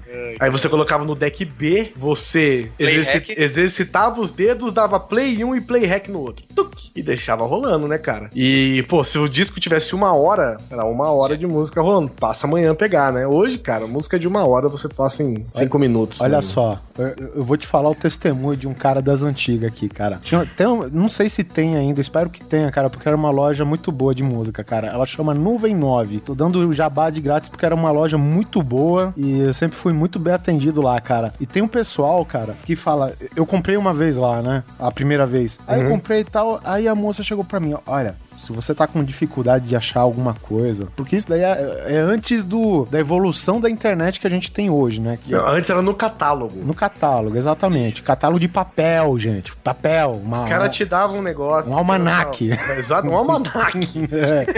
Era uma barça. Você procurava a primeira cadeira pra sentar, porque você ia demorar pra achar o que você tava procurando. Isso, exatamente. E aí o que, que aconteceu? Ó, a moça chegou e falou pra mim: Olha, você tá com dificuldade de ah, encontrar alguma coisa que você quer, cara. Você pode ver que tem às vezes umas bandas com os nomes que ninguém pega, que as lojas mais populares não tem, não acha, né? Uma música específica de alguém, não sei o quê. E às vezes ela falou pra mim e eu não acreditei. Você pode vir aqui cantarolar pra algum dos nossos caras que eles vão descobrir o que que é, sabe? Boa. O ponto, assim, isso era o ápice da pesquisa é, não virtual, digamos assim, né, cara? Porque eu vou te falar, cara, a maior dificuldade que eu tive. É, isso já na época da internet, na época que começou o começo da banda larga, digamos assim, né? Eu, eu jogava um dos Top Gears pro Nintendo 64. A trilha sonora inteira era feita por uma banda só do Top Gear. Eu não lembro que, qual Top Gear que era. E aí eu falei, caralho, velho, essa banda é demais, velho, né? E aí eu finalizei o jogo e eu comecei a ver os créditos, né? Pra ver se Pra sub- poder ver a banda. a- o nome da banda, O cara exatamente. terminou o jogo pra saber a banda e tocar. Parabéns, olha. Cara, Parabéns. E, e aí tá lá, né? Trilha sonora inteira composta pela banda Grindstone. Sabe onde que eu fui conseguir esse Grindstone? Eu não consegui importar disco de vinil, eu não consegui importar CDs, eu não consegui achar nenhum tipo de material aqui em, em território brasileiro, sabe? E, e aí o que que aconteceu? De repente, um belo dia, eu pesquisando a internet, começou a evoluir, eu falei, cara, é o momento pra eu procurar essa banda, depois de não sei quantos anos, entendeu? Agora, agora dá pra procurar essa banda. Agora dá pra achar essa banda. E aí, cara, pra você ter ideia, no Orkut, no Orkut tinha uma comunidade que tava procurando a porra da banda, velho, sabe? E, e beleza, e essa comunidade ficou lá até que tem um cara, ah, tá aqui, ó, tem todas as músicas nesse site. Cara, e não tinha todas as músicas, mas a grande maioria tinha, cara. E, e daquele álbum que tava todo no, no Top Gear tinha, né? Então, cara, porra, e foi um encontrado e tanto. Através do Orkut, eu consegui chegar a baixar as músicas dessa banda, cara. Depois, sei lá. Bom, época do, do Nintendo 64, né, cara? Vocês já calculam aí, né? 90, no quê? 97, 96? E hoje, por exemplo, cara, tem aplicativos. Eu, por exemplo, uso o Shazam. Sim, nossa, velho. que- Cara, você simplesmente tá tocando a música, você bota o aplicativo pra ouvir, ele te fala qual o artista, qual CD, que ano que foi feito, sabe, meu? E olha A o capa. trampo, a capa, mostra tudo. E Olha link, e link pra você comprar, né? Link pra você comprar, exato, se tiver à venda, né? É, Nossa, assim, se tiver à venda online, né? Mas, cara, pensa como era. Olha o trampo que o Oliver acabou de descrever. Eu me lembro, eu não, eu não me lembro, né? Mas eu convivi com pessoas que elas eram super entusiastas de rock and roll e tal. Então elas trocavam, elas tinham, elas tinham uma comunidade de troca de cartas, cara. É foda, cara. Você tá ligado? foda. Tipo, aí a pessoa mandava a carta pra um cara, o cara, sei lá, encaminhava pra várias pessoas, as pessoas respondiam pra esse cara, e eles iam. É como se fosse um fanzine, mas é um fanzine assim. é, cara. É um grupo de Facebook carta. pelo correio, sabe? Então, o cara gravava um CD, passava o CD pra galera, sabe? Assim, o CD é o seguinte, o cara gravava um CD e mandava pro correio. É. né? Cara, é um bagulho muito louco. Hoje você tá lá, cria um grupo de Facebook, anexa um arquivo e acabou, sabe? Cara, cara, é muito mamata. Hoje tá muito fácil, velho. Tá muito fácil. Eu cheguei, tipo, isso ainda nas antigas, mas, tipo, a, a mídia atual já era o CD, né? E, tipo, porra, eu chegava lá, achava o meu CD, pagava aquela caralhada, que- aquele carrinho de mão de dinheiro, porque era tudo importado. Aí, graças a Deus, veio o plano real, que barateou tudo daquela porra lá. Eu fiz a festa, né? Minha coleção de CD é você tudo daquela época, velho. Tudo de Cada vez, 94. cada vez que você comprava um CD, o artista ganhava disco de ouro. E aí, cara, eu chegava, já desembrulhava na própria loja e enfiava no meu Discman, cara, sabe? Não precisava chegar em casa. Aí eu falei, pô, tá ficando fácil. É uma tá revolução, fácil. é. Eu já voltava pra casa ouvindo o que eu comprei, né? É, isso vai diminuindo as dificuldades, que nem eu, por exemplo. É, eu tenho agenda, eu uso, eu uso a agenda do Google. Cara, eu tinha um problema absurdo, absurdo pra manter uma agenda. Assim, É de papel. absurdo. É, de papel. Ah, absurdo mesmo. De verdade, absurdo mesmo. Mas é que você usa com constante. Você usa constantemente, né? E você. Cara, eu tenho um problema inacreditável, assim. Aí alguém me marca um Eu marco um compromisso, uma reunião, alguma coisa. Cara, eu puxo o telefone, escrevo tal hora, compromisso com tal. Puf, acabou, não faço mais nada, fecho, nem preciso me lembrar. Chega na hora, cara. Apita no meu, no meu Chrome, apita o celular, apita o iPad, apita o notebook, minha mãe me liga. Cara, acontece de tudo, velho. Pra te lembrar, sabe? Antigamente, cara, meu, se você deixasse um dia passar na sua, na sua agenda, velho, você Nossa. podia ter perdido mil coisas pra fazer, né? O cara Você instalou tinha- o aplicativo até na mãe, velho. Não, não é que eu instalei, mãe sabe de tudo, né? é. Você não tem, você tem uma reunião hoje, não? É assim, né? Eu ligo, eu tava pensando aqui, tu vem aqui das coisas aí, tá tudo bem, só tem uma reunião. E é muito louco, cara, porque ele vai te diminuindo, então, ele vai diminuindo os seus negócios. Então, é, você pega o, o iPhone, por exemplo, né? Ele, é- ele é muito. O Oliver tem também, o Simon tem, mas ele não tem o sistema novo, né? O sistema novo ele fala tipo assim, sabe? Ele, ele- e ainda ele é todo user fri- friendly com você. Então ele, tipo, é, ele fala, tipo, ah, domingo, 6 de abril, não. Ele fala qualquer coisa, dia predominantemente nublado, é, não há eventos até hoje, ou amanhã você tem um compromisso marcado, sabe? Tipo, cara, é muito louco, velho. Eu lembro que antigamente você precisava de mil coisas. Eu lembro que é, você precisava de Outlooks, né? Pra você poder ter uma assinatura de e-mail. Thunderbirds, né? Pra você Thunderbird, ter uma assinatura, poder enviar um negócio mais complexo e tal. Hoje, cara, primeiro que hoje você já nem faz mais isso, né? Você tem N, N recursos diferentes pra você enviar um, um arquivo diferente. Um... Primeiro que se você mandar pra mim um cartão de feliz aniversário, vai tomar no seu c... né? Com um JPEG dentro, com GIFs animados, vai se fuder. Cartão, cartão de aniversário do Garfield. Do Garfield. Com Ah, é, é, e GIF, você já tem clássico. que tomar na bunda, né? Já tem mil jeitos de se fazer. Antigamente era complicadíssimo, né, cara? Era mil coisas juntas pra fazer funcionar. Que nem, ó, antigamente, que nem voltando rapidinho, pra você conectar a internet, você precisava do telefone, ter, fazer, ter, ter, tá com o seu telefone livre, né? Porque se você tivesse ocupado, não dava pra você conectar a internet. Como é que fazia? Né, cara? Olha a conexão que era feita antes, né? Hoje, velho, você me liga e eu estou na internet, né? Antigamente, ou você me ligava, ou eu estava na internet. Você precisava Não, hoje você pode atender duas pessoas ao mesmo tempo. duas, três, quatro, dependendo do que você tem, né? No seu, é, o seu telefone faça, né? Você tinha que ter uma linha livre pra você fazer uma ligação, você tinha que ter o discador do seu provedor, você tinha que pagar o seu provedor e você tinha que ter mil aplicativos pra fazer a sua internet funcionar. Agora, cara, meu, no telefone, sabe? No relógio, cara. Óculos, tem o Google Glass, que é você com internet na cara. Tá fácil. Sabe, a inter... Para, sabe? Agora você não. Cara, você não precisa nem levantar. Você não precisa nem selecionar a câmera. Google Glass, câmera. Puf, acabou.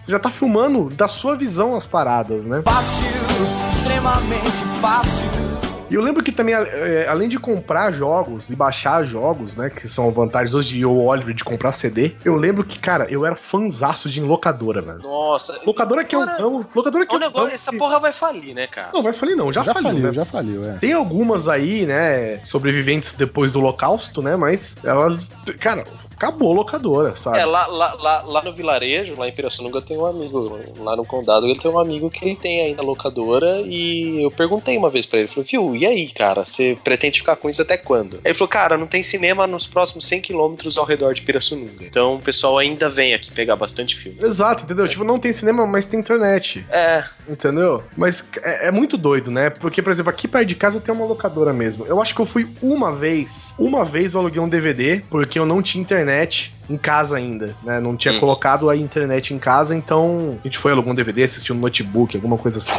Depois Bem, disso, bem, depois- bem gente de mudança mesmo, né? É, exatamente. No chão, na coberta, no chão, né? E, cara, agora eu só passo na frente, sabe? E, e eu vejo ela completamente vazia, prateleiras e prateleiras de filmes, né? Todas vazias. E era Cara, caro você comprar filme pra locadora. Eu lembro que eu já trabalhei em locadora. Netflix, né, cara? Um filme pra locadora. Eu tava vendo um daqueles catálogos, né? Aqueles almanaques, que também era o mesmo esquema pra Aham. locadora. E, cara, tinha filme que, digamos, se a gente viajar aí uns, sei lá, o ápice da locadora, né? Ah, 96, É, 90, 97? 97, vamos colocar 97, que foi mais ou menos. Yeah. É, 97 até 2000, 2000 e pouco, por causa do DVD também, né? O DVD surgiu em praticamente foi. lançou no mercado brasileiro com força aqui em 99, então a É, locadora. ele, revitali- ele revitalizou. Revitalizou a locadora, exatamente. Só que mal sabia os donos de locadoras que aquilo seria, sabe, your, your doom.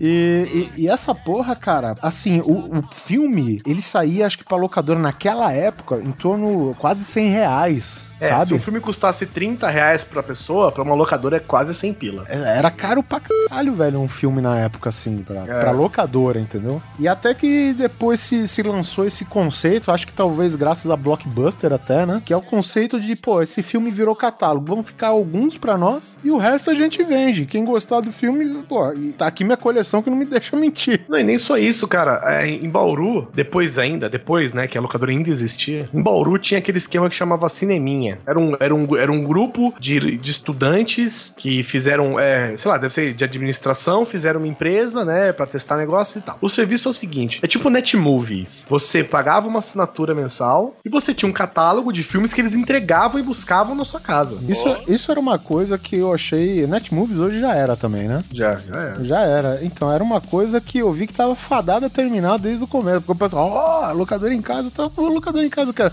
Você quer mais rápido do que você assistir direto na sua tela, né? Não, Não, e já exatamente, mas, mas é que antes era difícil, né? Não, antes, era. Eu tinha, eu tinha um hábito que eu adorava, que era toda sexta-feira eu ia numa locadora e pegava Sim. dois, É, pelo pô, menos dois filmes pra assistir, cara. era muito bom, Era, cara. era tipo um, pro- era um programa. Ô, vamos alugar filme, lembra? Eu não sei se vocês passaram por isso, mas assim, Eu- "Ô, eu vamos alugar passei. filme? Ah, vamos, vamos, vamos. Ah, saiu o filme. Nossa, eu lembro quando saiu o filme do Robocop.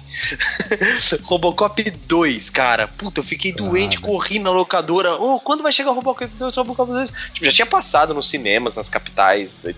Mas.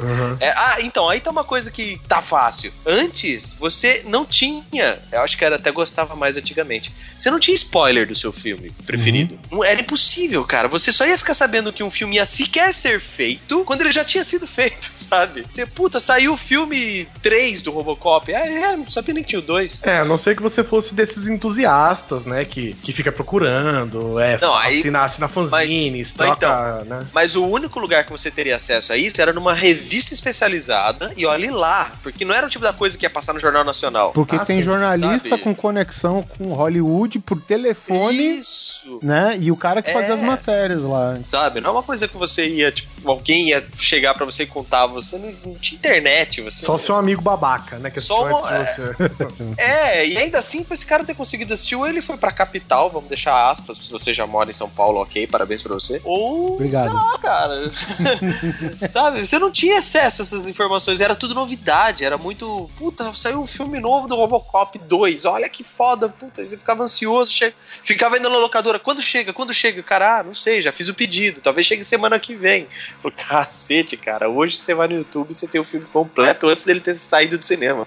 Não, por exemplo, reviews, essas paradas, era um bagulho que você raramente achava, né? O máximo de review que a gente tinha era o, o que tinha no- na, na, na capa de trás, né? Do, de um filme, essas paradas, por exemplo, que é o, a sinopse, né? E que é falsa pra caralho, porque o intuito daquilo é vender o filme. Exatamente. é querer vender o filme, né? Você lia lá, two thumbs up. Amazing, é o cara Rolling Stones, né? Hoje, por exemplo, aqui o Grande Coisa é um exemplo. A gente tem review de filmes que vão sair semanas depois, né? Por causa de cabines de imprensa, entre outras coisas, e a internet faz com que você, cara, você digita review, filme, tal. Pipoca um milhão na sua frente. E você só escolhe aquele que você quer. Cara, então a frase que vai ficar é: Tá Hoje fácil. tá muito fácil. Tá fácil. fácil. Vocês foram criados com leite com pera. Ovo Maltino, beijo pro Huawei de Petrop. Petrop. Eu acho que já que a gente tá falando de filme, é bom de falar também da evolução de quem reproduz o filme, né, cara? Porque as televisões de hoje, né, cara? É uma puta de uma diferença, né, cara? Hoje, por exemplo, você consegue passar o filme direto pela TV. Né? Com uma Smart TV, você nem precisa de, de outras paradas pra ela, né? Você passa Exatamente. direto nela. É, você acessa a internet, você vê o YouTube, que aliás, na minha opinião, o YouTube é a TV do futuro, mas no passado você ralava pra conseguir assistir ou ter acesso a qualquer coisa. Cara, a gente é, é, é de uma era em que o DVD era a promessa de você ter uma, uma janela que dava pra outro mundo, né? The sound is clear. The sound. é. Exatamente. isso. down. E isso no final. eh, No, no final da, da era da, da fita do videocassete, esse muito bem dito pelo Guizão, né, cara? Esse, digamos, ela, ela tinha esse, esse anúncio, né, da o futuro, né, de- do áudio, imagem, não sei o que, espetacular, né? E que foi essa imitação que o Guizão fez, né? The sound, the images. O interessante de você ver do DVD, dos filmes em DVD, é que a internet foi se popularizando tanto, as conexões, a velocidade foi melhorando tanto e ficando tudo tão mais fácil, que você vê a decadência do DVD no próprio DVD. No próprio DVD, Antiga- velho. Antigamente era assim, ó. Eu vou até, vou até dar um grave aqui, ó.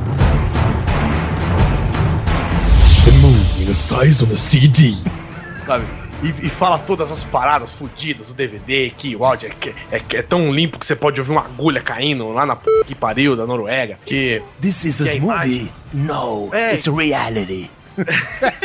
que, que a, que, sei lá, as imagens são tão claras que você consegue ver os poros da cara do cara. não sei o quê. tudo, que, tudo que se replica hoje no Blu-ray, por exemplo, né? Sim. Mas aí, no final, no final do DVD, que parou de. que o DVD deixou de, de, de ser um, um carro mestre das paradas e começou a popularizar os downloads, essas coisas, ficou aquela coisa, pelo, pelo amor de Deus, né?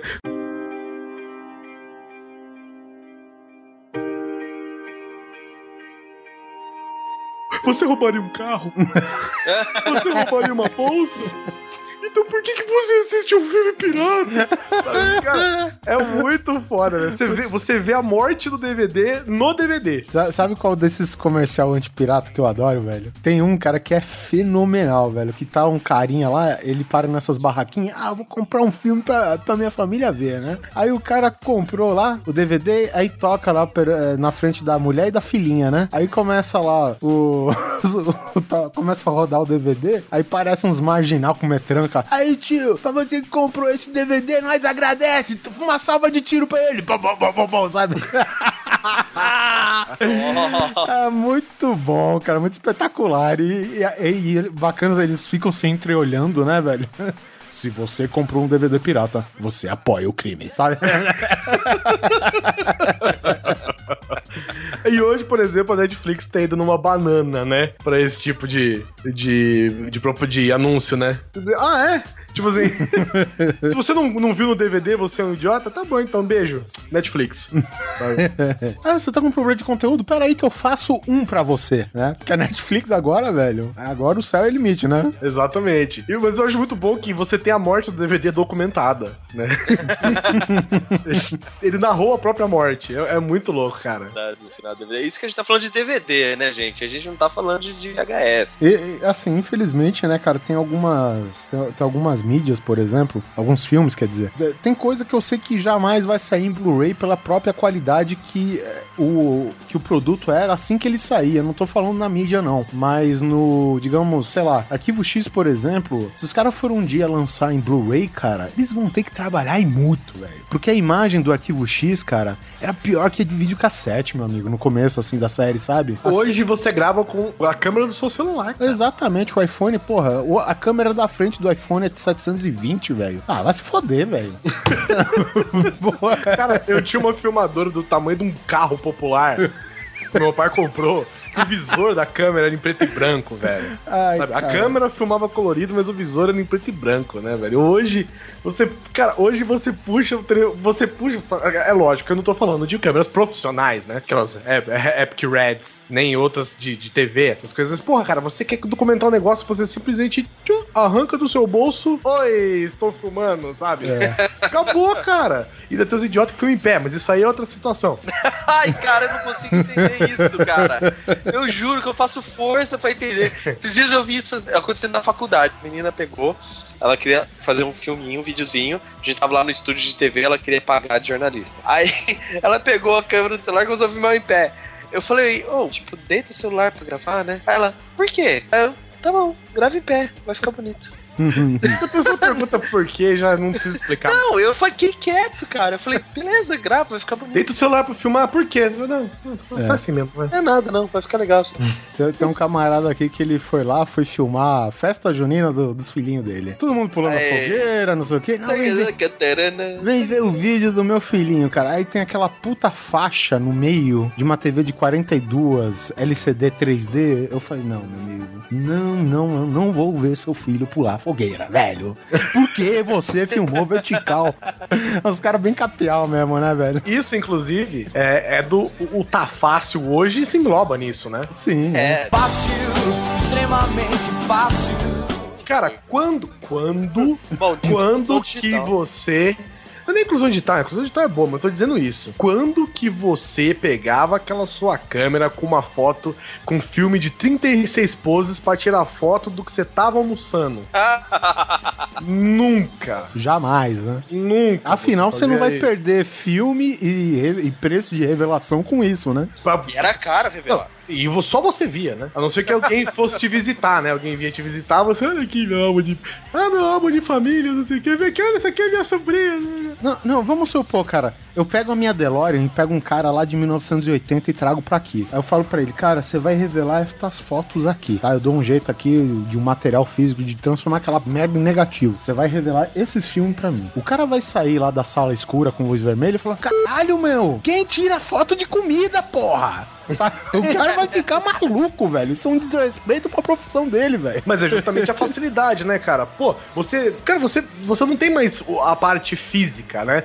O, o limite. Você não tem limite de foto. O limite de fotos vai da sua, da sua, do seu HD. Uhum. É, mas você não tem mais o limite de fotos. Então, cara, você tira uma foto, não ficou boa. Tira outra, ah, não ficou boa. Ah, essa aqui ficou boa, é legal. Joga filtro, joga não sei o que e posta.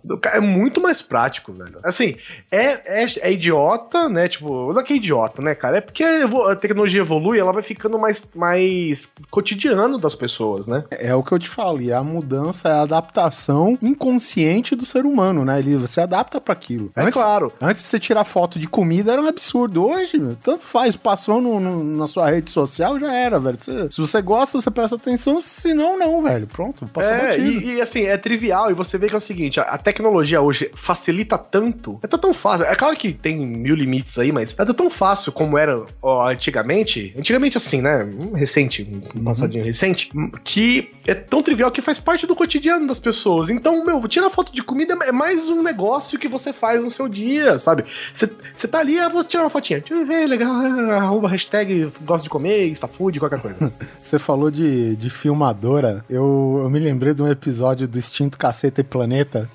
Quando o Caceta e Planeta era bom, que os caras falaram: não, a gente vai colocar a câmera escondida é, num jogo de futebol, só que do ponto de vista da bola. Nossa, Sabe? a bola tinha um metro e meio de...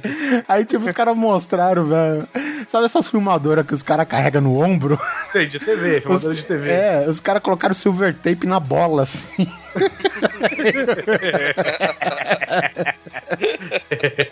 Escondida pra caralho. Cara, hoje uma GoPro, por exemplo, uma câmera GoPro, cara, você liga, a partir do momento que você liga, ela já tá filmando. Sabe? E você pode. Grava, e grava interessante, Não, né? grava em Seis Full, horas. ah, e grava em Full HD. Full HD, tipo, 6 horas, né? Uma coisa... Cara, você simplesmente. Cara, pra você ter uma ideia, tinha um, tem um fotógrafo que trabalhava comigo. O cara tinha uma GoPro na câmera dele. Sacou? Ah, que legal. Ele tinha, ele tinha uma câmera fodida, dessas, de- dessas que você vende só um apartamento pra comprar, sabe? Aham. Ele tinha uma câmera dessas e na lente ele tinha uma GoPro presa, cara. Sabe? Ou seja, tipo, o, ca- o cara fazia dois conteúdos ao mesmo tempo. Tipo, o ca- o cara filmava, o cara fotografava a parada.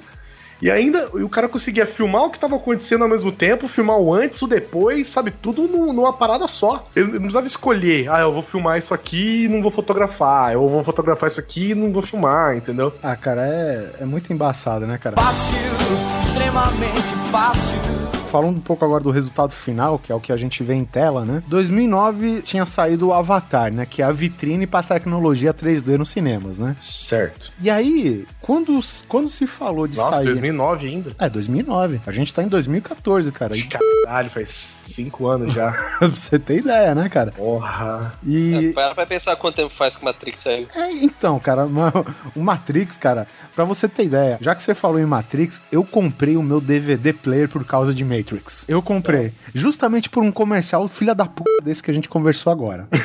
Sabe? Porque justamente as cenas chaves.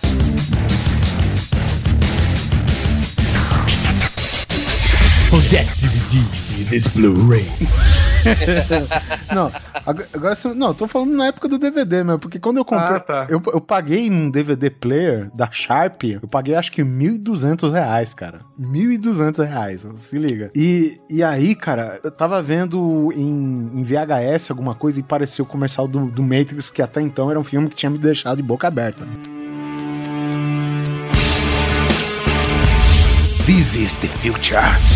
This is the sound, the image. Watch Matrix and DVD. Is never gonna be the same. Umas coisas assim, velho, sabe? E aí eu comprei, cara. E a última vez, cara, o Avatar, cara, começou-se o papo de TVs que, que tem um efeito 3D. E eu, na minha cabeça, isso daí um pouquinho depois de 2009, eu fui no FENAC, cara, sabe? E a TV, sei lá, o preço de um carro, velho, sabe? E hoje popularizou de tal maneira que eu tenho aqui, assisto o que eu vejo que que seria um absurdo, entendeu? Coloco o meu Blu-ray 3D lá, acompanho tudo de boa, sabe? Com óculos passivos, sem fio, sem porra nenhuma, com, com resultados, sei lá, 10 vezes melhor que no cinema, né? A partir do momento que a televisão tem ilu- iluminação própria, né? E não iluminação Refletida. refletida, que nem no, no caso do cinema, projetada, né? E, porra, cara, é, eu fico embasbacado. A primeira vez, assim, eu não botava muita fé, né? Eu, eu sou um desses caras que pesquisa muito antes de comprar, né? Então, eu tava procurando, eu tava querendo eliminar a televisão de tubo aqui em casa, velho, que tava me dando raiva já, sabe? Eu tava jogando Xbox em televisão de tubo, velho. Tava dando tapa na minha cara, Nossa, velho. Nem me fala, cara. Eu, eu joguei o Assassin's... Eu tinha uma TV de tubo de 29 É. polegadas. Em 29, eu tava jogando em 21, filho. Nossa, meu irmão, para. Eu tava jogando Assassin's Creed. Uma vez um cara perguntou pra mim assim, é, eu não lembro o que que era, não sei se era, uma- me convidou pra um podcast, alguma coisa. Tipo, você curte a história do Assassin's Creed? Falei, velho, nossa, eu, eu joguei Assassin's Creed em uma TV de 29 polegadas de tubo. Tipo, eu só joguei, sabe? Eu, eu não li nada, porque não tem condição de você ler o que tá escrito no jogo, sabe? É, exatamente. Não dá, a TV não, dá. tem, cara. Você não consegue ler o que tá no jogo. sabe? De tão ruim que é a qualidade, cara. O, o primeiro jogo que eu comecei a entender mais ou menos assim foi o Arkham City, né? Ah, Arkham City não, o, o Arkham né? Que foi o primeiro jogo aí que colocou o Batman de volta nos games aí e tal. Mas, cara, velho, é, é- é um absurdo, cara. E, e aí, beleza, né? Chegou a, a televisão 3D, aí eu comecei a pesquisar. O meu primeiro foco não era nem comprar uma televisão 3D, eu queria uma LCD decente, num tamanho legal, uma qualidade de imagem legal e toda aquela porcariada. Mas eu não, eu não me atentei ao 3D, né, cara? E aí, velho, eu fui na casa de um amigo da Quinha, o mesmo do vídeo vertical. Ele São falou, ó, sempre esses, né? é, e eu comprei essa É TV tipo, aqui. esses amigos são tipo a indústria pornô. sabe? Que a indústria pornô é sempre a primeira a investir em novas tecnologias, né? E nunca sabe como funciona. Não, e tipo, é sempre no começo. Então, tipo assim, o mesmo cara que filme vertical é o primeiro cara a comprar uma TV 3D pra assistir Faustão, sabe?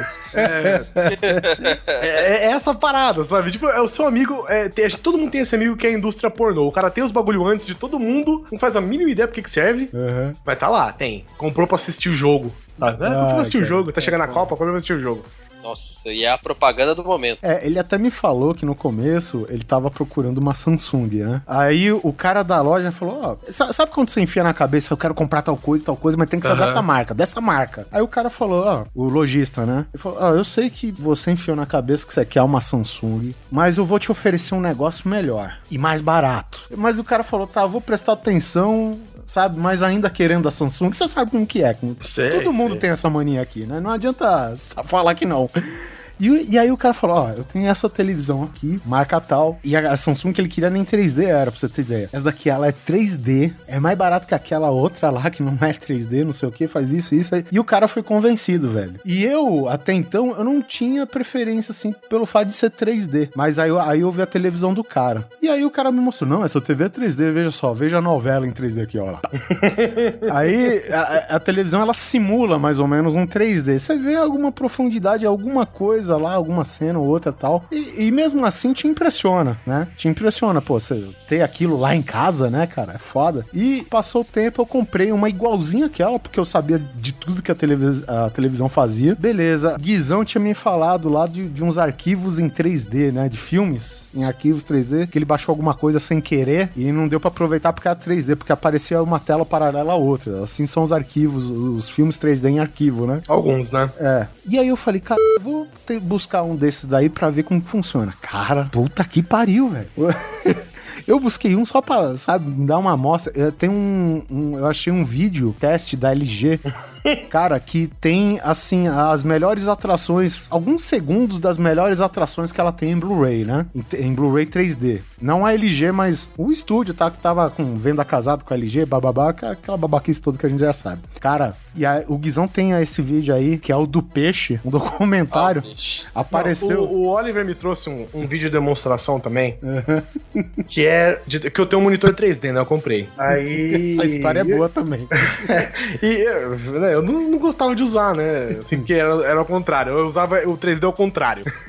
Resumindo. Aí o Oliver me explicou o jeito como é que usava. Aí, cara, ele me mostrou esse vídeo, que é um vídeo de demonstração também, né? De, de fundo do mar. Porque, cara, primeiro, número um, fazer um vídeo em alta definição do fundo do mar, o cara é filha da p. Porque não há nada que vê, cara, não há nada que impressione uma pessoa do que o fundo do mar, sabe? É tudo, cara. É, meu, o cara vai filmar no Caribe, velho. Não tem nada, não tem nada que tenha uma cor. Só, no fundo do mar. Ele É me tudo jogou dentro da água uma câmera IMAX estereoscópica. O cara, entendeu? E, eu- e o negócio é o seguinte, cara, é aquele show de luz, de cores, né? Porque o fundo do mar é um bagulho absurdamente colorido, né? É, em águas claras, né? É, você É, que tá um- falando. é, em águas claras é muito, cara, é pura cor, velho, sabe? E o cara ele bota esse negócio brilhando na sua cara. Até então eu achei legal, 3D, as cobrinhas no mar lá, não sei o que e tal. Aí o Oliver falou: espera que chega um peixe. aí eu fiquei, aí é um peixe, grandão, fica só fazendo aquele bom, bom, bom, embaixo d'água. Aí, cara, o peixe ele vem vindo devagar, ele tipo beija o seu nariz, cara. É muito embaçado, velho. Mano, eu nunca vi nada parecido assim. E não- cara, você não tem essa experiência no cinema. Não sabe? tem, cara. Sinto muito, cara. Você não tem essa experiência no cinema, cara. O cinema é maior, o cinema é lindo, o cinema é grande. cara. Você não tem a mesma experiência. Você tem um negócio que você fala, tipo, ah, que legal. Só. E o sabe? Guizão tá Esse- falando de uma tela de 20 e poucas polegadas, não é nenhuma 42, 47, 50, Nada, sabe? 20 e pouco- É, puta, cara, é impressionante, cara. Impressionante. E, e vi como é fácil, por exemplo? O cara, o Oliver quis me mostrar um arquivo 3D, trouxe num pendrive e eu vi.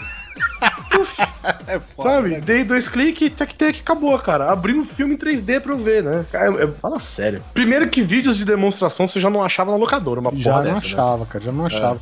Eu, eu queria testar o poder de fogo da televisão, né, cara? Aí eu voltei na casa desse camarada da Quinha, eu falei, vem cá que eu vou explodir seu universo, sabe? Quando eu coloquei o vídeo do peixe, pessoas saíram correndo do sofá, velho. As crianças jogaram óculos e saíram gritando da sala, velho. O peixe vai me pegar, sabe? Criancinha. Dá a impressão que você joga suas mãos na frente da sua cara, você vai tocar o- a cara do peixe, meu, sabe? É muito, é muito doido, cara. E, e antigamente, cara, se, se alguém falasse pra você que você ia assistir um filme em 3D na sua cara. Primeiro que você já não entendia nem o que que era 3D direito, né? 3D pra mim, eu sou da época que era aquele óculosinho de papelão, Azul e vermelho. celofane vermelho e azul na frente. É, Isso aí que era 3D pra mim. Não, ou pra mim nos videogames, né? Um 3D nos videogames, né? Tipo. Não teve uma Playboy que o pessoal lançou em 3D? Aí, ó. O que, que eu falei? O que, que eu falei? Te- teve uma Playboy que eles lançaram com uma- algumas imagens supostamente em 3D e com essa merda desse óculos azul, com um telefone azul e vermelho, como o Neto bem disse. E cara, eu, eu não entendo qual que é a concepção da pessoa de chamar uma imagem que tem as suas cores distorcidas de 3D, porque aquilo não tem porra de terceira dimensão. Aquilo lá você tá fodendo a foto. Diz que um dos primeiros, diz não foi, né? Aquele A Hora do Pesadelo. Fred Krueger. Isso, com o Fred Krueger. Esse foi um dos primeiros filmes em 3D, né? E é justamente com, com o, óculos, o óculos azul e vermelho aí. O pessoal falou que dava um efeito realmente. Realmente tem tecnologia hoje que usa é, esse lance do óculos. Eu esqueci o nome técnico da. Polarizado. Não, polarizado é esse passivo que a gente tem. Mas, sim, porra, cara, você pega um óculos que você olha, uma lente cinza clara, assim, você não vê nada, cara, e dá um puta de um efeito que nem essa que deu, né, a gente falando, cara, acho que inconcebível alguns anos atrás, né? Ah, é anaglifo. Ah, o óculos azul e vermelho chama anagli, anáglifo. Ó, um dos modelos mais antigos é conhecido como 3D anaglifo. Você já deve conhecê-lo uma vez que se trata daqueles óculos com lentes azuis e vermelhas. E, e só pra decretar a morte de vez do DVD, cara, pessoas que principalmente têm uma TV aí de, sei lá, 42 polegadas pra cima, que geralmente é o tamanho, né, que o pessoal procura comprar, geralmente 42, assim, tá na- nessa faixa assim. Cara, vocês já colocaram um DVD nisso? Mas Não, dá uma ruim, né? dá uma tristeza, velho. Dá uma tristeza, porque tem coisas, cara, que. é, é, Assim, eu, eu, especificamente aqui, eu tenho um spin-off do Arquivo X que eu gosto muito, né? Os pistoleiros solitários e tal. E só tem em DVD, cara. E você coloca lá, cara, e é uma tristeza. Porque o que não é quadriculado é pontilhado, e o que não é pontilhado é distorcido, o que não é distorcido é preto e branco, sabe? Então, puta, que, que pena, velho. Que pena. Realmente. assim, eu lamento às vezes esse compasso, né? Esse, esses passos grandes da tecnologia, né? Mas é isso aí, cara. Eu, eu lembro que anos atrás, quando eu comprei, eu, obviamente, eu gastei um dinheirama do, do caramba, né? Num DVD player. Mas eu perguntei pra um técnico que viajou o mundo todo, o cara que trabalhava com, com áudio e vídeo e tal, né? Eu falei, cara, quanto você acha que vai durar o DVD? O cara falou, cara, o DVD vai durar bastante. Realmente, né? no- nos termos de, que a gente tem, que a gente conhece de tecnologia hoje, durou. O DVD durou seus, sei lá, 10 anos, né? E, agora tá morrendo, né, velho? Então, vamos ver. Eu- eu- é só eu que acho batido quando um artista sai na TV e fala, ah, eu tô gravando meu DVD. Eu fico, falei, cara, puta, que Mas é porque, pena. é porque, o, D- é porque o, DVD, é, o DVD também, ele tem... É, é- é mais o, o ato, né? O, o gravar o DVD é o ato de gravar um negócio também. É, É. tipo o disco de ouro, ele não é de ouro. Não, mas tipo assim, estou gravando o meu DVD. Tipo, estou fazendo um filme de um show meu ao vivo, É, né? o, o DVD, eu, eu acredito que ele- eles falam nesse sentido, é porque o termo, ele meio que, ele generaliza a mi- as mídias novas, né? No caso, tipo, tipo, você vai num bar, você fala, ah, vou, vou, não- você não fala, vou tomar um refrigerante, você fala o quê? Vou lá tomar uma coca, entendeu? Então, Ah, quer dizer, o- galerinha da nossa idade aí, Oliver, gente, se você for na locadora, você vai alugar o quê? Vai alugar uma fita. Uma fita, exatamente, cara, entendeu? E, e, e por aí vai. Eu imagino que quando o cara falar, ah, o meu DVD vai sair no final de março com muito sucesso, queira Deus, não sei o quê. né? Alô, Marcelinho, um abraço, aquele churrasco, tá em pé ainda? Eu tô torcendo pra ele falar que ele também tá postando nas mídias novas, velho. Porque, sei lá, cara. Eu imagino, eu imagino já o trabalho que o cara que o cara tá se esforçando tanto, né, pra, pra espalhar aí, pra fazer sucesso, vai parar naquelas gôndolas esquecidas de filme velho. tá ligado? É, Isso. vai parar na gôndola do supermercado, assim, tipo, do lado do caixa. Fica Exatamente. as revistas, o DVD do Ah, cara. tá. Ali é o fim de carreira, velho. É, é o fim de carreira. Porque, por que que tá lá perto do caixa? Porque o cara tá lá esperando na fila, né? Ele fica olhando aquele monte de babaquice lá, que que... Ah, vou, vou pegar aqui, tá... Tá R$ 3,99 mesmo? Vou levar. É bem por aí, mano. Fácil, extremamente fácil. Bom, galera, e GPS? E GPS no smartphone? 6. Truco marreco. Cara, é muito foda, velho. Antigamente, eu lembro que quando meu pai viajava, a gente viajava longe, meu pai do lado da porta do carro, ele tinha um desses guia quatro rodas. Nossa. Puta que pariu. E era grande. É um enorme, que era um mapa enorme, né, do estado Era que tipo você ia. lista telefônica, saca? Aí você abria e falava, ó, nós estamos em tal estrada, vai aonde agora? Vai não sei o quê. Meu, GPS simplesmente cagou pra qualquer mapa, sabe? O GPS do smartphone é um pouco pior, porque ele precisa que você tenha conexão à internet. Agora, esses GPS aparelhinho, velho, esses tonton, esses negocinhos, meu irmão, você não precisa de mais nada, né? É claro que, cara, se pudesse, sem brincadeira, se tivesse um GPS do Google, velho, você não precisa de mais nada. Tipo, você, você entra no Google, sei lá, você conecta o seu, o seu GPS, ele atualiza ele pro Google e você usa, né? Porque o foda de GPS, o, o que eu tinha pelo menos, é você achar os endereços, né? Que às vezes ele não acha, o endereço é cadastrado de um jeito errado e tal. Guizão, vamos supor, vamos pegar um cara das antigas, certo? e vamos pegar um cara atualizado, um motorista das antigas, um motorista atualizado todo hoje. A gente vai jogar ele num ponto A até o ponto B, sendo que ele não conhece o circuito no meio desses pontos. Quem que você acha que chega primeiro? Os dois usando o GPS. Quem que O você... velho. O velho, cara. Cara, por que, que o velho vai ganhar essa porra dessa corrida? Porque o velho dirigia a- olhando a porra de um guia. A porra de um guia, velho. Ele dirigia, enquanto você aí, babaca, que tá se achando aí, ah, aqui ó, tô dirigindo com uma mão, acessando o celular com a outra, vendo o caminho, babá, vira direita, esquerda, não sei o que e tal. O cara olhava na guia, página 503, linha A, coluna F. Ô, porra, velho. O Porra. cara com, com- com o negócio aberto em cima do volante, assim, ó. Bendito, cara. em cima do volante, cara, não tem pra ninguém, velho. Sabe? O cara que ele, o cara que ele cresceu acompanhando todas as gerações da tecnologia, né, cara? Que é nossa geração, né? Minha geração do Neto, pelo menos o o Guizão é um pouco mais novo, mas esse cara, ele tá apto pra sobreviver à explosão atômica, velho. Cara, eu dei um GPS pro meu pai. Ele nunca tinha vindo em Brasília, nunca tinha me visitado, nada. Foi a primeira vez. Ele chegou na porta da minha casa. Tá, Isso é muito louco, cara. Na porta de casa, assim, ó. Tuc. Olá, você chegou ao seu destino final. Acabou, velho. Ele chegou na porta de casa, velho. É imp- cara, é surreal o GPS, velho. O GPS é absurdo.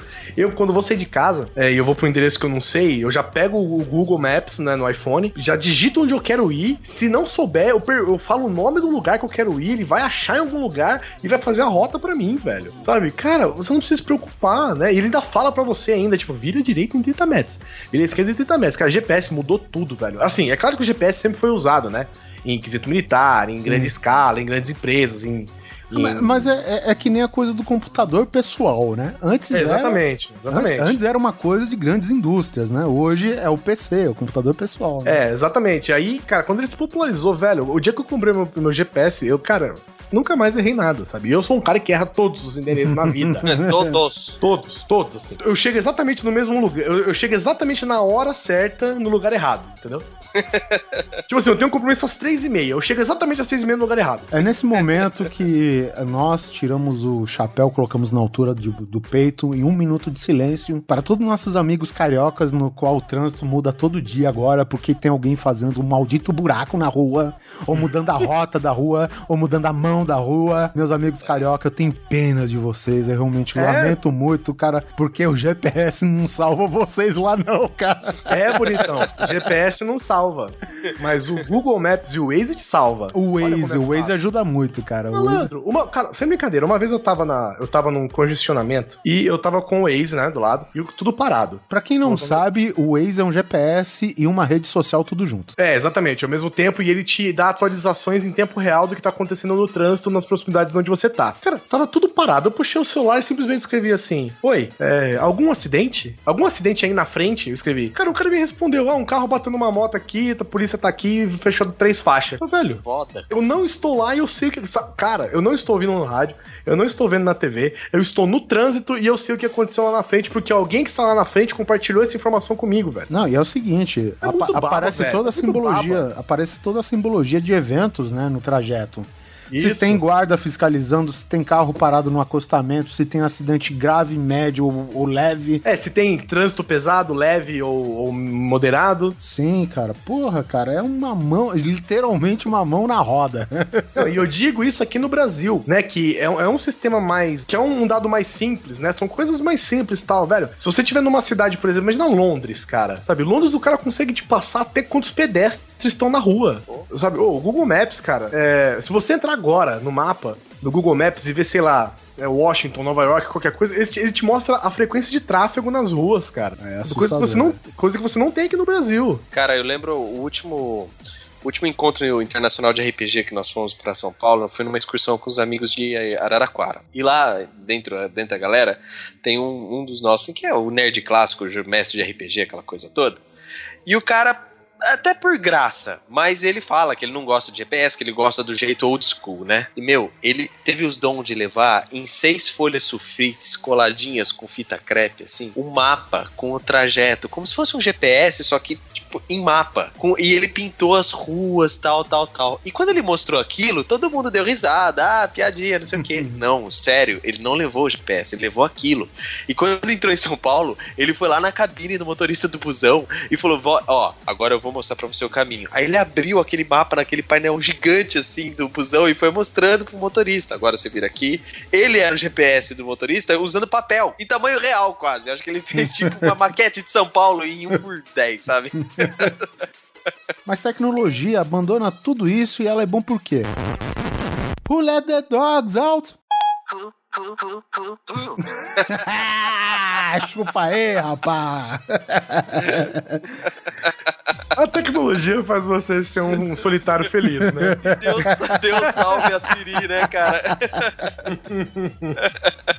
Nós esquecemos de muitas coisas, nós deixamos muitas coisas de fora, lógico. Esse é praticamente o episódio 2 do Tec Nostalgia, né? Só que pra falar as facilidades que nós temos hoje, é, não se esqueça de curtir a gente no Facebook, seguir a gente no Twitter e dar um rank pra gente no iTunes, por favor, esse é o que eu mais peço pra vocês. Oliver Pérez, pra mostrar o quão fácil tá hoje. Eu estou em Brasília, você está em Guarulhos, o Neto está em Sorocaba e aperte o botão e pare essa gravação agora.